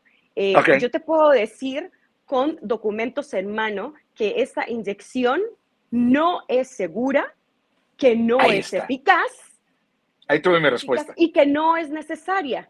Entonces, si tú me quieres llamar a mí o, o me No. quieren tildar como, no tú, digo en general, Sí, ¿no? yo si sé, se me entiendo, quiere claro. tildar como, oh, ella es antivacuna, bueno, pues entonces llámame como quieras. Pero el punto es de que yo estoy defendiendo la ciencia real, no la pseudociencia o el cientificismo que se está promoviendo, que te digo, es imposible desafiarlo porque si no te tildan eh, rápidamente con este, este, esta etiqueta de antivacuna. Entonces ya no De hay acuerdo. Este, cabida o eh, apertura al diálogo para ver, a ver, vamos a discutir qué es lo que realmente se está promoviendo, por qué esta insistencia en hacer una vacunación masiva sin discriminación, porque ahora vienen por los nuevos, por los, por los bebés recién nacidos. O sea, eh, recientemente acaban de meter las farmacéuticas la solicitud a la FDA para que se, a- para que se le dé la autorización eh, a estas más. inyecciones nuevas. No, de cero, de cero Ah. a cinco años. O sea, de recién Entonces nacido. vienen, Claro, vienen por tus recién nacidos y, y ya me parece, o sea, súper irresponsable y una barbarie realmente, porque estamos viendo según los mismos datos de la CDC. Esto ya lo sabíamos desde hace más de un año y medio, justamente cuando comienza toda esta eh, campaña de vacunación y luego que se Ujú. comienzan a dar las autorizaciones para los niños eh, de, de 12 años a 16 y luego bajó de 5 a 12. Este, nosotros ya sabíamos por la misma, los mismos datos de la CDC. Estas estas cosas que los medios no le cuentan a la gente. Entonces a mí me molesta, obviamente, de que hay una narrativa que tampoco se pueda este, cuestionar o bueno, denos la oportunidad de decirle a la gente que vayan a las páginas oficiales que ellos mismos mencionan a cada rato en las noticias. ¿Por qué no les dices también que en las páginas de la CDC están todas las estadísticas y tú puedes ver de que los niños menores de 18 años tienen un 99.99% de sobrevivencia al virus y los niños que lastimosamente se han puesto graves y han llegado a los hospitales también eh, en paralelo con los adultos, eh, tienen condiciones preexistentes como diabetes, obesidad eh, o cáncer. Entonces, eso, esos han sido los niños más afectados, eh, que son una, eh, pero nada, o sea, es, es prácticamente nada. Ya lo estamos viendo, que es 99.99% eh, de sobrevivencia a un virus que eh, creo, no sé si ustedes lo tuvieron, a mí me pegó, a medio mundo ya le pegó, entonces no es tan mortal como nos lo vendían, ¿no? Eh, eh, la pandemia, porque así le pusieron, la pandemia por término eh, tiene que ser, de hecho esto fue algo súper escandaloso, pero tampoco lo mencionaron, la OMS, que es la Organización Mundial de la Salud, cuando inicia este, esta emergencia de salud pública a nivel mundial, cambian la definición de lo que es una pandemia. Una pandemia se, se define por la mortalidad de la enfermedad. Entonces le cambiaron, no fue ahora, no es ahora basado en, en, la, en el porcentaje de mortalidad de la enfermedad, sino en el porcentaje de contagios. Ajá. Ellos sabían de que no. eh, Ajá. No, no, no, ade- adelante. Lo, lo- lo único que quiero que quiero que quede claro, digo, tus argumentos son súper válidos. Eh, yo, y lo que dijiste, volviendo un poquito y haciendo un poquito de, de rewind a lo que dijiste de antivacuna, pro vacuna, de acuerdo. Yo creo que eh, tildar, poner etiqueta a quién es pro y quién es anti, ¿no? Para mí un antivacuna es aquel que se mete a una farmacia y le empieza a pegar a todos para que no se pongan la vacuna, ¿no? Que sabemos que pues, no hay casos así, ¿no? Alguien que es no pro vacuna. a, yo no te hay- voy no, a pegar, Rafa. no, yo sé, yo sé. Por, por otro lado, el pro, pues es el que anda con un letrero en la calle diciendo póngasela, póngasela, póngasela. Entonces, a ver, te- te- pongamos, como dices tú, la lingüística es, es- es básica en esto, es eh, lo que vamos a decir, las palabras, cómo se van a Real, porque cambia la percepción de las personas. Exacto. Yo por lo que escucho, por tus argumentos, siento que, y dime si estoy incorrecto, que lo que a ti más, más no te gusta, estás en desacuerdo, es que sea obligatorio, que te digan tienes que hacerlo a fuerzas, ¿no? Más que Sí. a tomar que cada quien tome su propia decisión. Te lo digo porque yo en este momento tengo un gran amigo, colega, que director de cine con el que voy a trabajar una película muy pronto. Su papá está eh, en respirador porque tiene neumonía causada por el COVID. Entonces, eh, yo estoy seguro que su percepción y lo que sea eh, a- ante la enfermedad es muy distinta a la que tú puedes tener, a la que yo puedo tener en este momento, a la que puede tener cualquier otra persona.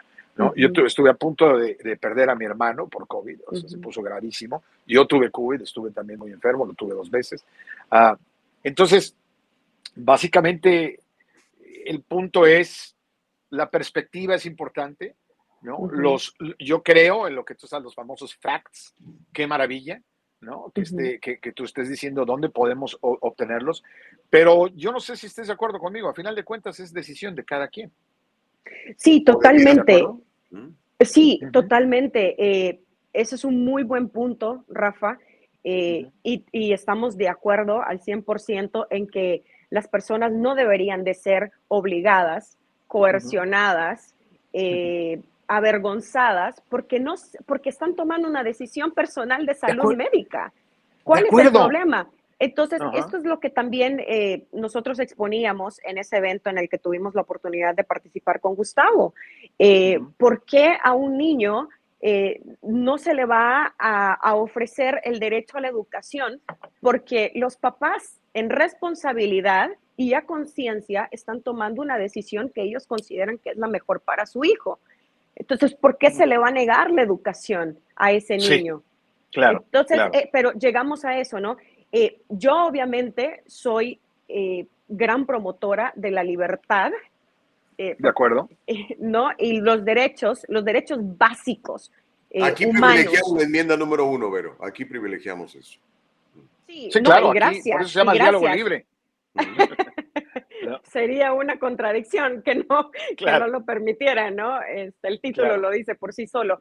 Pero te voy a decir algo, cuando yo comienzo a, a informar a la gente y a educarlos un poco más y a darles herramientas, recursos, como tú lo decías también, Rafa, todos nos ha tocado este, conocer a un amigo o tener a un familiar o probablemente nosotros mismos, ¿no? Eh, sufrimos el, el enfermedad y, y qué doloroso también ha sido el darte cuenta de la cantidad de medicamentos efectivos que se han suprimido y que no nos lo dijeron tampoco, o cómo tratar el, el virus. Yo no soy una, una médico, yo no soy experta en este tema, pero he tratado de aprender lo más que puedo eh, y escuchar eh, médicos que también han sido silenciados, que han sido amenazados de que les quieren quitar las licencias para practicar porque ellos están salvando vidas realmente utilizando medicamentos que ahora resulta ser de que son peligrosos o que simplemente no se pueden utilizar para esta específica enfermedad. Eh, Entonces es, es realmente escandaloso y es muy triste para la, la gente que ha querido salvarse y que solamente le, hace- le han estado dando una opción de cómo salvarse. Entonces, los protocolos obviamente han fallado y esto lo hemos visto a nivel mundial y de cómo unos países lo han manejado completamente diferente. Te voy a decir, por ejemplo, África, ¿no? Decían al inicio de la, de la pandemia, uy, África va a ser, o sea, la, la, el virus va a arrasar, la gente pobre, no hay medicamentos, esto va a ser un desastre. Y resulta ser de que África fue el continente que menos sufrió con esta pandemia. ¿Y por qué? Era gente que seguía este, su vida normal tomando el sol. ¿Por qué no nos dijeron de que la vitamina D, eh, la, la deficiencia de vitamina D estaba afectando? ¿Por qué no nos dijeron, oigan, tomen el sol, tomen este, suplementos de vitamina D? El sol te genera en, tu cuerpo, ayuda a activar para que tu cuerpo solito genere la vitamina D, es gratis. ¿Por qué no lo hacen? ¿Por qué no nos dicen eso? ¿Por qué no nos decían que teníamos que comer saludables? ¿Por qué no nos decían de que teníamos, este, no, que no teníamos que traer la, el, la, mascarilla todo el tiempo, cuando también no está comprobado de que las mascarillas detienen el virus, porque son unas partículas sumamente pequeñas que son capaces de eh, colarse sobre las vibras de la, las fibras, ¿no? De la, de la tela de las mascarillas que todo el mundo utilizaba. Entonces, eh, son cositas que no nos han dicho en los medios oficiales. Pero si tú buscas alternativas o diálogos abiertos como este, la gente se daba cuenta y mucha gente se pudo curar a través de, eh, ¿no? De, de, de, otros médicos donde, oh, wow, finalmente estoy escuchando algo diferente. Este fue mi caso, fue el caso de muchos de mis familiares que tuvimos la oportunidad de acceder a, a esta, eh, a esta medicina que se ha utilizado por más de 50 años que se llama ivermectina, eh, que se ha administrado a millones y millones de personas en el mundo para tratar otro tipo, otro tipo de virus y bacterias también. Entonces, esas son las cosas, ¿no? Es, es increíble cómo se ha manejado, es, ha sido fatal. Y te voy a decir eh, nuevamente para, para cerrar con, con, esta respuesta a lo que tú decías. Uh -huh de que sí estamos de acuerdo, todos tenemos que tener libertad de elección, porque si tú no puedes ahora ya Eso. decidir lo que te vas a meter Eso. a tu cuerpo, luego van a venir para robarte la libertad económica, luego qué más. O sea, eh, ¿dónde van a quedar esas libertades? Si ya no tienes derechos sobre tu cuerpo, entonces, ¿qué te queda? Cuando el Foro Económico Mundial dice de que, de que en el, la, para su agenda 2030, junto con la con las Naciones Unidas, te dice de que eh, no vas a tener nada, pero vas a ser feliz. Realmente eh, es, es una, sí, y es una promesa literal, porque claro. el no tener nada significa también no vas a ser dueño ni siquiera de tu propio cuerpo.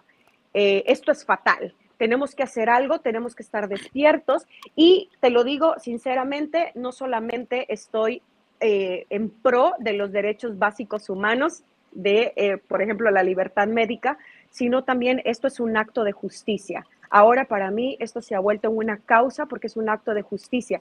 La gente merece conocer la verdad.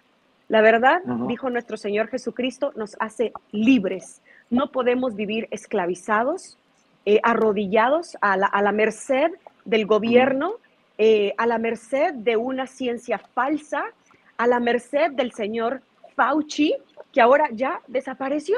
No, o sea, era la super me mega estrella. Ahora resulta ser de que ya desapareció. Gustavo la está pasando increíble, ¿eh? Qué bárbaro, ¿qué te puedo yo decir?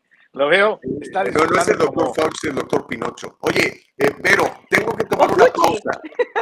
Muchi, ¿no? eh, tienes, este, puedes quedarte unos minutitos más porque quiero que nos comentes cómo va la legislación para forzar a, a los menores de edad a recibir esto sin el consentimiento de los papás, porque al final de cuentas eh, es bien importante. ¿Nos aguantas en corte y regresamos para que nos contestes eso? Bueno, pues, venimos.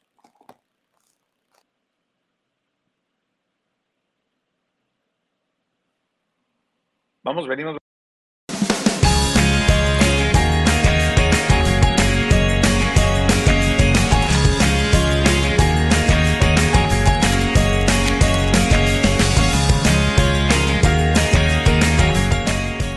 Botanica shampoo and gels, made with natural products and paraben free, leaves your hair silky smooth, and the gels keep it in place all day. Kanika for today's generation. And most important, Kanika, made with love.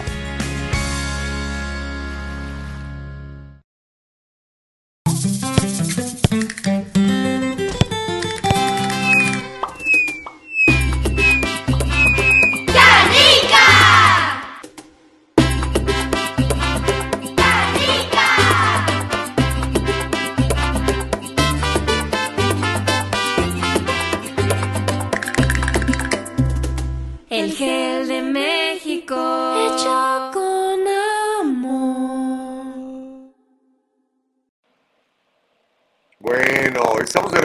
En el diálogo libre eh, con Rafa Ziegler.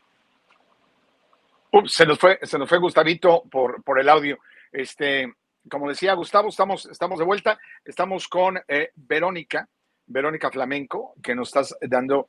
Yo creo, Verónica, la verdad es que, en mi opinión muy personal, eh, yo siempre he estado muy envuelto en todo esto. Yo desde el principio, yo fui de los primeros que tuvo este de COVID. ¿No? Yo era de esos que decía, ¡Ah! ¿te dio? ¿De veras? ¿Qué sentiste? ¿Estás vivo?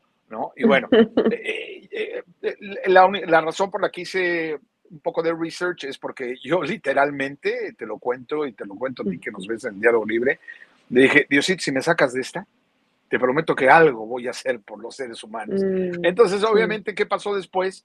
Eh, me enteré de que existía la terapia de anticuerpos con el plasma Mm. humano, ¿no? Que eh, había gente que estaba sufriendo y la pasándola muy mal y que le inyectaban plasma con anticuerpos del COVID-19 y les iba bien. Entonces, pues yo la verdad, para mí fue un argumento preciso. Yo fui, me hice la prueba, salí con anticuerpos y tuve la oportunidad de ocho veces donar plasma, ¿no? Wow. porque seguía con los anticuerpos Sí. eh, para poder ayudar a la gente. Entonces, básicamente, por lo mismo, he estado muy metido, he estado escuchando muchos argumentos en contra, a favor, digo no en contra, usemos bien las palabras, sino simplemente, sí, ¿no? Va- va- porque también, ¿no? También eso es, eso es importante. Yo odio cuando se trata de este, este tipo de programas e inmediatamente se le quiere poner el dedo a la persona. Tú estás en contra. No, no, no, tranquilo, tranquilo, mi hermano. Es mi opinión, eso es lo que yo pienso y eso es lo que yo quiero compartir contigo. Tómalo, déjalo. Simple. Entonces no hablemos en contra. Pero yo he escuchado mucho de esto, pero al final de cuentas, regreso al punto. Es decisión de cada quien, ¿estamos de acuerdo? De que sí sabemos de que hay mucho chanchullo, de que sabemos que las farmacéuticas tienen un gran poder y van a hacer todo lo posible, ¿no? Eh, claro, ¿no? Por ahí le preguntaron cuando, cuando se vino el booster famoso, ¿no? Este, un comediante, Bill Maher, hizo un chiste muy, la verdad que a mí me da mucha risa, que cuando fueron ante el Congreso, el presidente de Pfizer, y le preguntaron, ¿por qué cree usted que la gente necesita una tercera vacuna? Y él contestó, porque necesita un yate más grande, señor. ¿No? Entonces, digo, eh, son cosas que te ponen a pensar, ¿no? Entonces, pero a final de cuentas, yo insisto, el, el respeto al derecho ajeno es la paz, lo dijo don Benito Juárez. Y la conservación Entonces, de los dientes también, Rafa. y la conservación de los dientes. Muy, que muy, eh, pero, pero no sé si estés de acuerdo conmigo, Vero. Tus argumentos son, yo, créeme, en otra situación, en otro momento, hubiera estado agarrado de la greña. ¿no? O sea, no, Verónica, no digas eso, eso no es cierto, no, son mentiras y tú no tienes los... de-". No, la, la ventaja es que creo que hay que ser más abiertos, hay que escuchar, no hay que señalar, no hay que demonizar inmediatamente a alguien porque simplemente opina distinto a nosotros. Entonces, eh, si tú tienes algo, digo, no sé, me harás cambiar de, me ayudarás a cambiar de pensar, me ayudarás a que entonces me quiera yo informar más. Claro, pero escucha, no cierres. Let's, perdón que utilice este anglicismo, este, esta frase en inglés. Let's agree to disagree.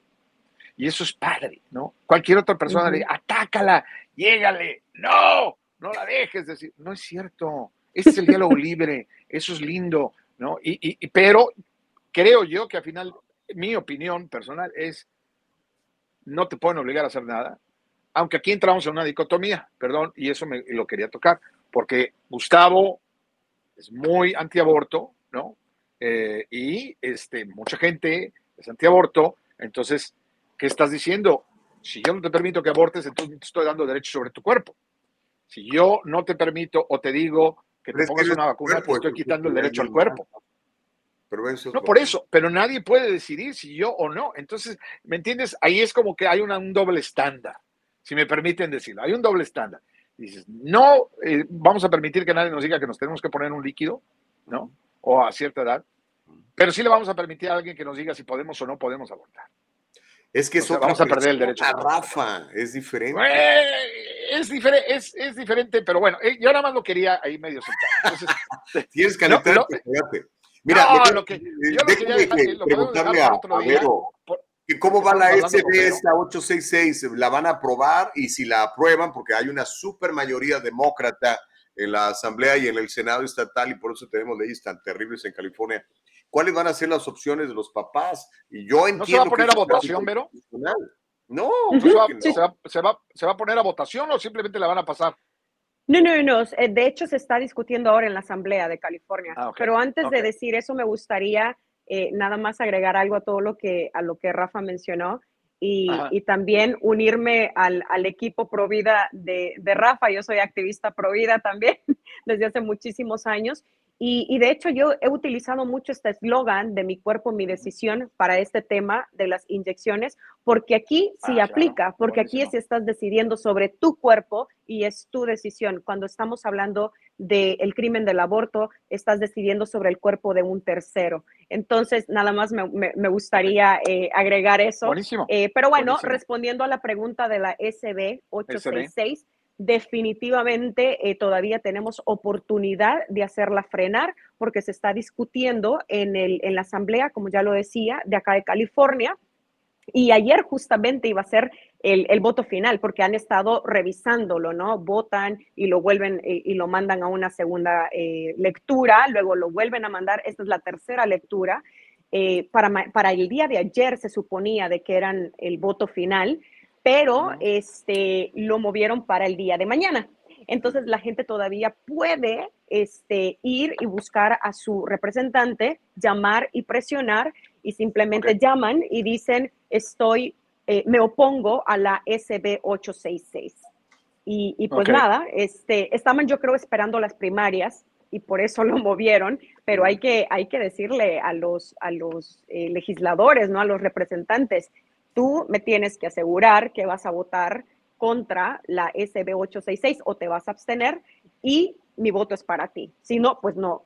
Pues entonces, ¿por qué estamos votando por legisladores que no escuchan la voz del pueblo, no?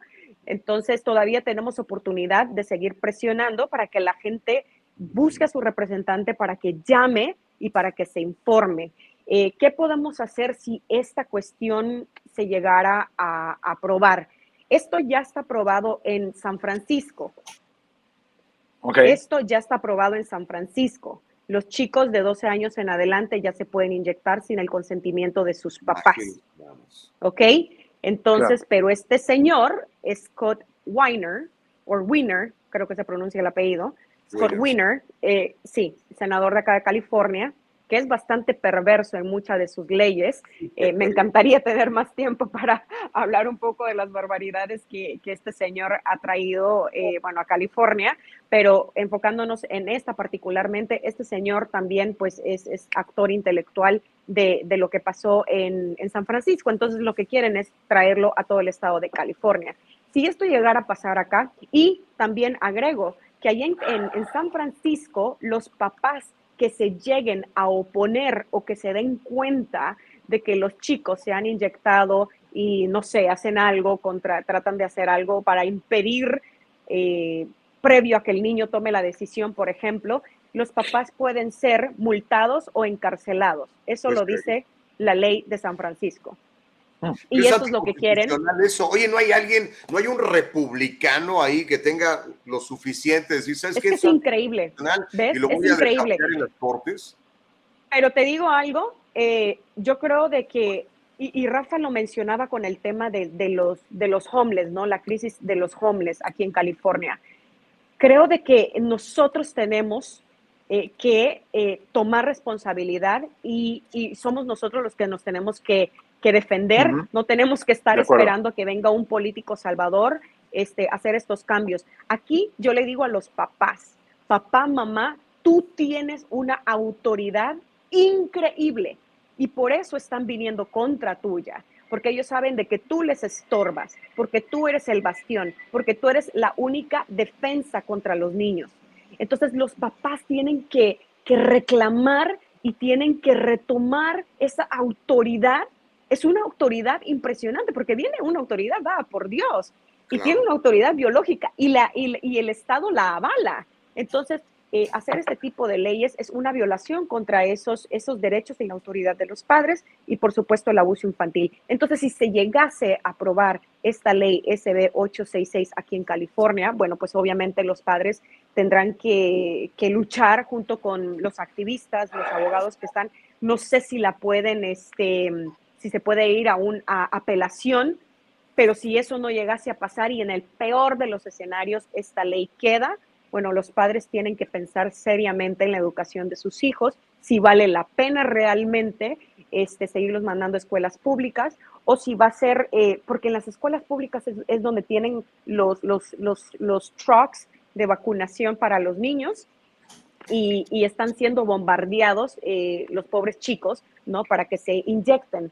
Entonces, eso va a seguir pasando en las escuelas públicas eh, y seguramente el gobernador también o los demás legisladores van a seguir empujando para que todos los, los estudiantes tengan esta nueva inyección que repito, no hay ninguna aprobada para niños, no hay ninguna, de hecho ninguna de las inyecciones está eh, aprobada por la FDA, eh, lo que nos han dicho, la PF la MO, porque no puedo decir los nombres tal cual de las vacunas, este, no están aprobadas por la FDA, no están en el mercado están eh, las únicas dos aprobadas eh, por la FDA, se llama Comirnaty, que está disfrazada de la PF, eh, y la otra se llama Spyvax, que está disfrazada de la MOD.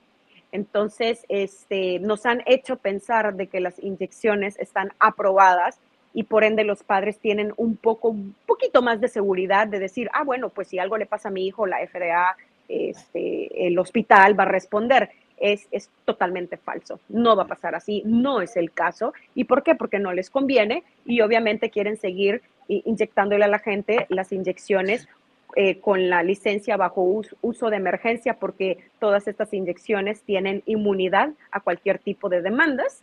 Entonces ellos, pues obviamente no quieren sacar al mercado las que están realmente aprobadas. Entonces, ¿qué pueden hacer los papás? Importante los papás de que se informen a través de pueden eh, buscar la alternativa de homeschooling, de educación en casa. Hay unos programas excelentes en mi página web, davidcontracoviat.org. Ah, sí, página. Le voy a pedir a la productora Nicole Castillo que nos ponga tu página mientras nos platicas de eso, Vero, por favor, adelante. davidcontracoviat.org o pueden poner también davidcontragoliat.com, ahí está la página. Este, ahí está el, pequeño video ¿no? del, del, del discurso que di el domingo y ahí hay también, vayan a, la sección donde dice recursos y hay todo un espacio con links eh, para hacer homeschooling, también para ayudarle a los papás de cómo pedir una exención religiosa en las escuelas, en las universidades, donde les están exigiendo a sus jóvenes de que se inyecten en contra de su voluntad. Este, ahí están para que ellos también tengan estos recursos. Otra cosa también, este, no sé si el sistema educativo va a seguir permitiendo hacer un online, eh, educación online, ¿no? Pero no está diseñada para hacer homeschooling en sí.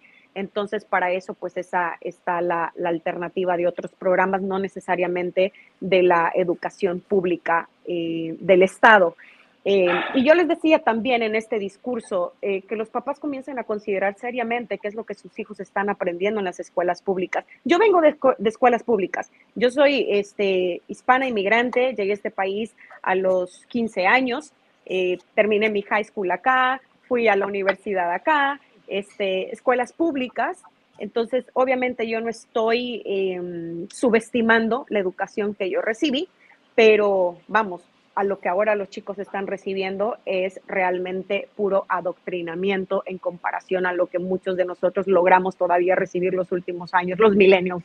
Este, pero ahora es, es tremendo, ¿no? Todo lo que los chicos están, este, es un bombardeo ideológico este, y las escuelas son literalmente seminarios de ateos. Entonces los papás tienen que considerar todo esto porque si ya están envenenando tanto las mentes de los, de los niños, están creando enemistad entre los padres y los hijos, este, ¿vale la pena realmente esto?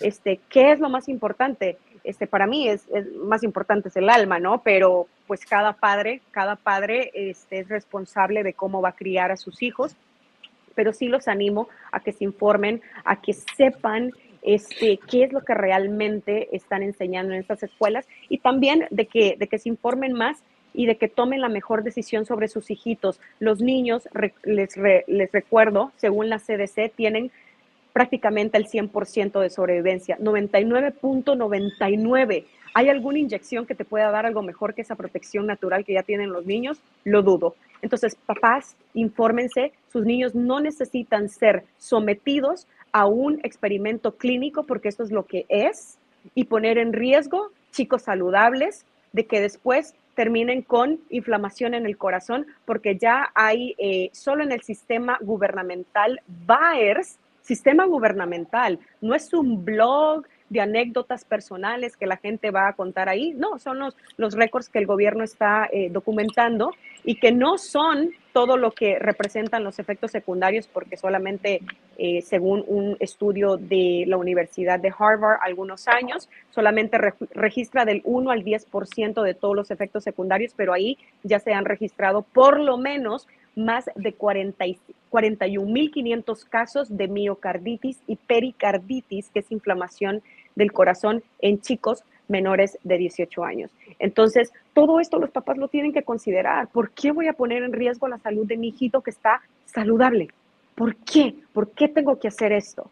Este, informar a los niños desde chiquitos, ¿no? Enseñarles a que sean eh, critical thinkers, ¿no? Como dicen en inglés, que sean pensadores, que sean críticos en la información que también ellos reciben. Los papás tienen la obligación de guiar a sus hijos, de protegerlos, de amarlos, de cuidarlos, porque al final de cuentas, cuando nos vayamos de este mundo, vamos a dar cuentas a nuestro Señor Jesucristo de todo lo que hicimos nosotros con esos, esas almas que Él nos ha confiado. Así que padres, estén atentos y los animo a que se informen, que se formen y que tomen la mejor decisión para sus hijos. Verónica Flamenco, bueno, este, mira, hasta alguien en el chat comenta, dice, calladitos se ven más bonitos. Los tienes no, pues sí, ya. muy atentos. Dijeron, dijeron, que nos callemos la boca y que la dejemos hablar, entonces, pues sí. Por eso nos eh, valiosísima. Rafa ya habló.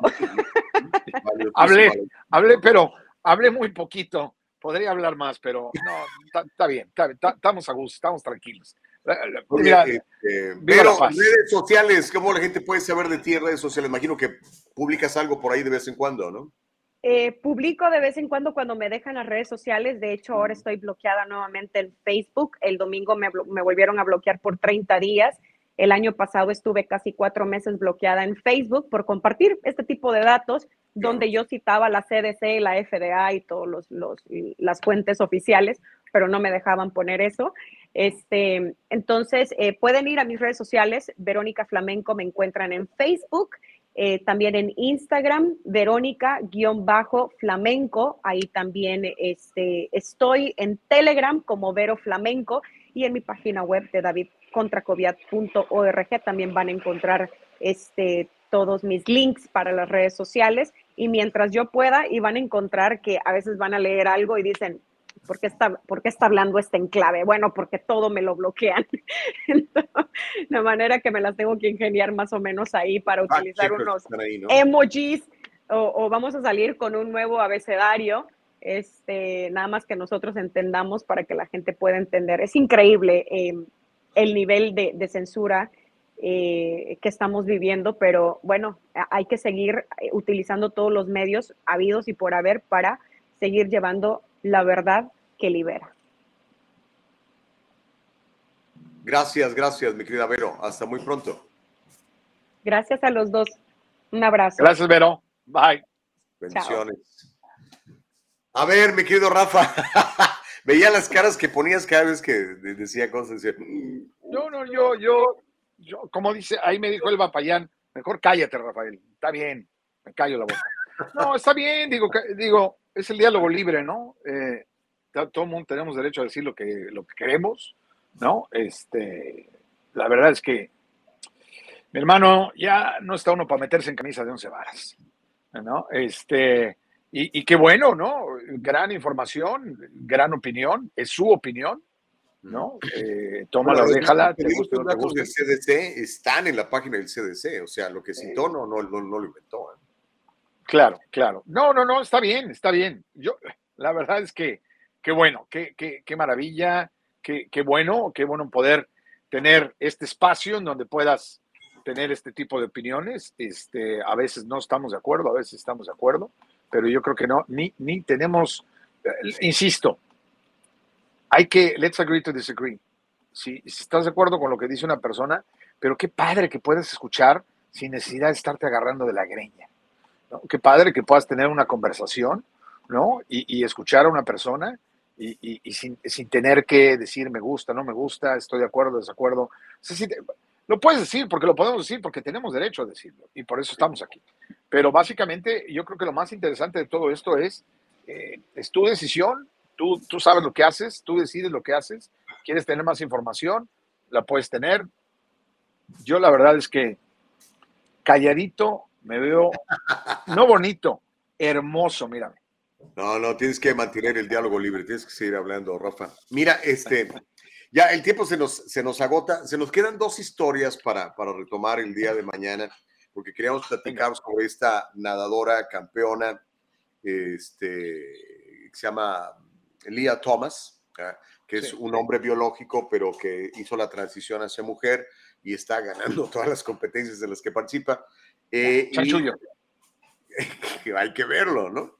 Vamos a platicar de eso, lo, las declaraciones que da y también el asunto de Kyle Rittenhouse, este muchacho eh, que fue eh, dejado libre después de aquellos episodios tan, tan, tan dramáticos, tan tristes, tan polémicos de, de Kenosha en Wisconsin. Este, y ahora está preparando varias demandas contra varias cadenas de televisión porque lo llamaron asesino cuando todavía pues no tenían un, una decisión, un veredicto del jurado.